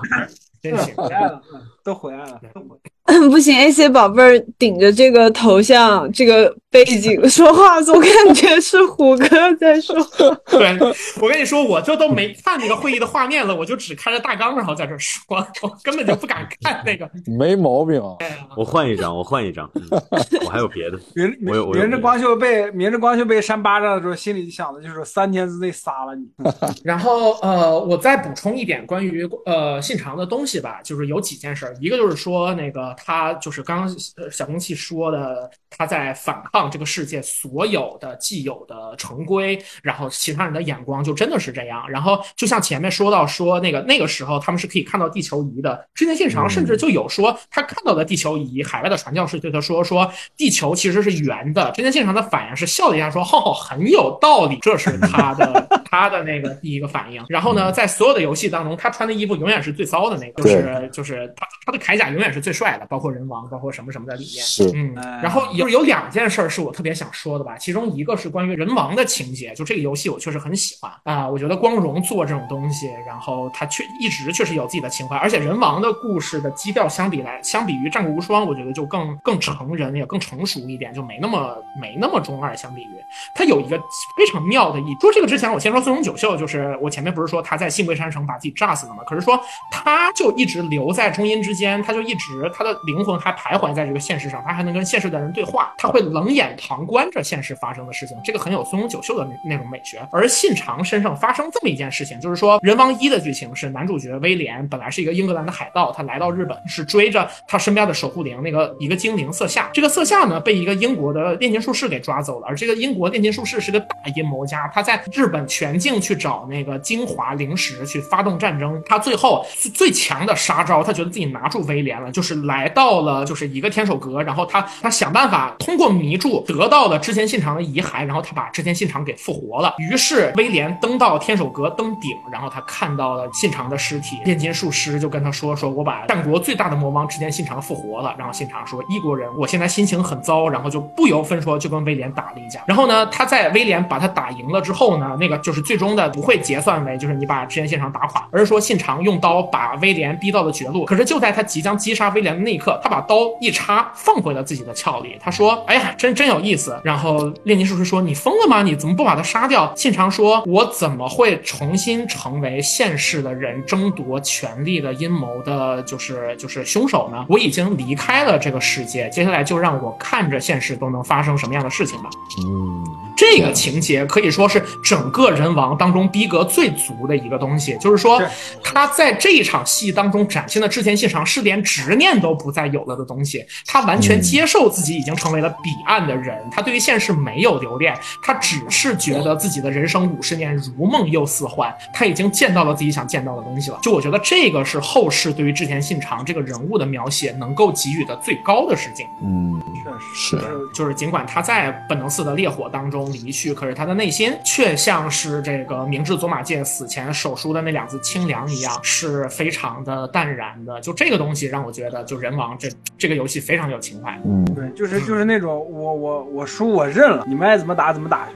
就是 现世非常自然有现世的精彩，生者自然有生者的故事。对非常洒脱，一点也不拘泥于生前的那些辉煌，没有那个执着。本能寺之变这个事儿实在是太有名了，以至于很多很多日本漫画都会化用这个桥段。根据我个人的不完全统计呢，关于织田信长的死法，就有非常懂非常多种说法。第一个，他的那个火烧本能寺这把火是一个叫做火影忍君的人穿越时空回来放的，就是说，对这个出自这个安心信行的烈火之言，就是这个织田信长曾经灭掉了一个忍者村落，叫做火影忍军，然后这个小一个小孩被那个流放到了现实，然后在故事的最后又穿越回来，然后在这个这个天正多少年放了一把火，把织田信长烧死在本能寺。然后第二种说法就是鬼眼狂刀里那个小的那个鬼眼狂刀，几岁的时候扛着一把长刀，然后把织田信长砍死在本能寺。第三种说法就是大体上和历史差不多，明日光秀发动了本能寺之变，然后但是在织田信长死之前，呃，迎接他最终的人是这个北斗神拳的某一届传人。这个说法出自 苍天之拳，对，是织田信长在死之前说：“我就是天下的霸者嘛。”然后北斗神拳的传人说：“其实这个天下还会有很多很多霸者。”然后给他讲了嗯前因后果，然后说，然后他最后说：“啊，那我准备去死了。”然后他慷慨的走进了火火里，然后就这样结束了。对，嗯，嗯是是的，嗯，然后然后在我看的战国里面，因为早上刚看到本能寺那个火是怎么烧起来的呢？织田信长让自己手底下人自己烧的，火，哦，我还以为是电线短路烧起来的呢。就是他也是火哥，就是没说对，变成了火哥，然后烧的。哥，他把火烧了以后，然后感叹了一句，就回想了一下，就是武田信玄、上杉谦信啊，还有这这这些对手，然后说啊，哦，现在你你们死前的，就是我现在跟你们也一样了，壮志未酬，然后哈哈哈哈笑然后切腹了。就这个东西，在我小时候，就是我的中学最早开始接触战国历史的时候，哈，我除了战国无双之外，另外一条线是鬼武者，但我其实都没有玩鬼武者这个游戏，是那个我的朋友给我送了一份那个游侠的鬼武者攻略合集的那种 EXE，就那个时候他们还会做那种应用程序嘛，然后这个里面其实就写了一些背景，关于明治佐马介，也就是那个光秀的女婿明治秀满，还有道叶山城的的的的一些情节，然后在因为在鬼武者的那个故事当中，呃，信长是反派嘛，他是幻魔的那个魔王，所以说可能他的这个本能寺的思路就更多就变成说织田信长就是第六天魔王转世，然后他火烧比瑞山，然后杀人无数，他是一个大魔王，所以说我要消灭他。而这个主角这个明智佐马介，也就是金城武他演的这个角色，然后他就是在本能寺之后，光秀是一时间成为了这个战场的就是主领者，然后就是信长的手下，他的家人以及德川家康这帮人都在逃，但是过了不久之后呢，形势马上逆转，因为光秀战败了，然后就变成了明智家的人被被被追杀，然后历史上的呃鬼武者明智秀满，然后他就自己一人就是渡过琵琶湖，然后在安顿了家小之后，自己在天守阁自焚的。我刚刚说的那个自焚时手书清凉二字，然后写出来，其实来自于明智秀满。嗯、哦，所以说就这一明智秀满段历史其实是明智秀满是明智光秀的女婿，那他原来姓什么？呃，这个可能需要查一下，我就印象不是很深了。因为秀满本人在历史上的就是呃篇幅就没有那么多，他更多就是被道上江二选成做了鬼武者这游戏的主角。哦，OK OK，嗯嗯。嗯，不，当然就是就是金城武是长得是真的帅，那那是那肯定是对对，所以我们也很希望鬼武者这个系列能重重个起或者怎么样。不过现在看起来很可能是够呛了。呃呃，总之就是我我觉得咱们就是这一期，然后就是上半节讲到这个织田信长这儿就可以先打个嗯我同意那就预知后事如何，且听下回分解。这段也是我补录的，啊，就是录完节目了，我才发现我忘了说了，在节目里边说到跟战国有关的漫画的时候，小蜜说了一些，然后我当时想说来着，我我给忘了，我先补充一下，就是我们众所周知，《名侦探柯南》现在已经是一个日本国民级的漫画了啊，包括在中国可能也是，比如说比如说什么新南啊，什么可爱啊，什么这这些破玩意儿啊，这些 CP CP 党争我我不聊啊，我就说柯南里面也出现了大量的战国的元素啊，你比如说我记得当时有一个案件，有一画的名字，它那个那个画的标题就叫秀吉大反攻啊，很明显就对应着那个秀吉的那个近期大撤退，中国大返还，对吧？哦，中国大返还应该在最后一期的战国的这系列里面会聊到啊，那那期柯南的标漫画标题就叫秀吉大反攻，然后那个画面是那个案件的凶手在玩棒球，反正很明显这就是一个战国的元素，对吧？然后还有长野县的警部大河赶柱，对吧？他的人物形象是一个独眼龙，然后拄着拐棍儿啊，然后他那个十分硬朗的那种硬汉的形象，然后黝黑的皮肤再加上一个小辫子，很明显是在对应武田信玄的首席军师山山本勘助，对吧？包括跟大河感助关系很好的朱福高明。是吧？他的那个案件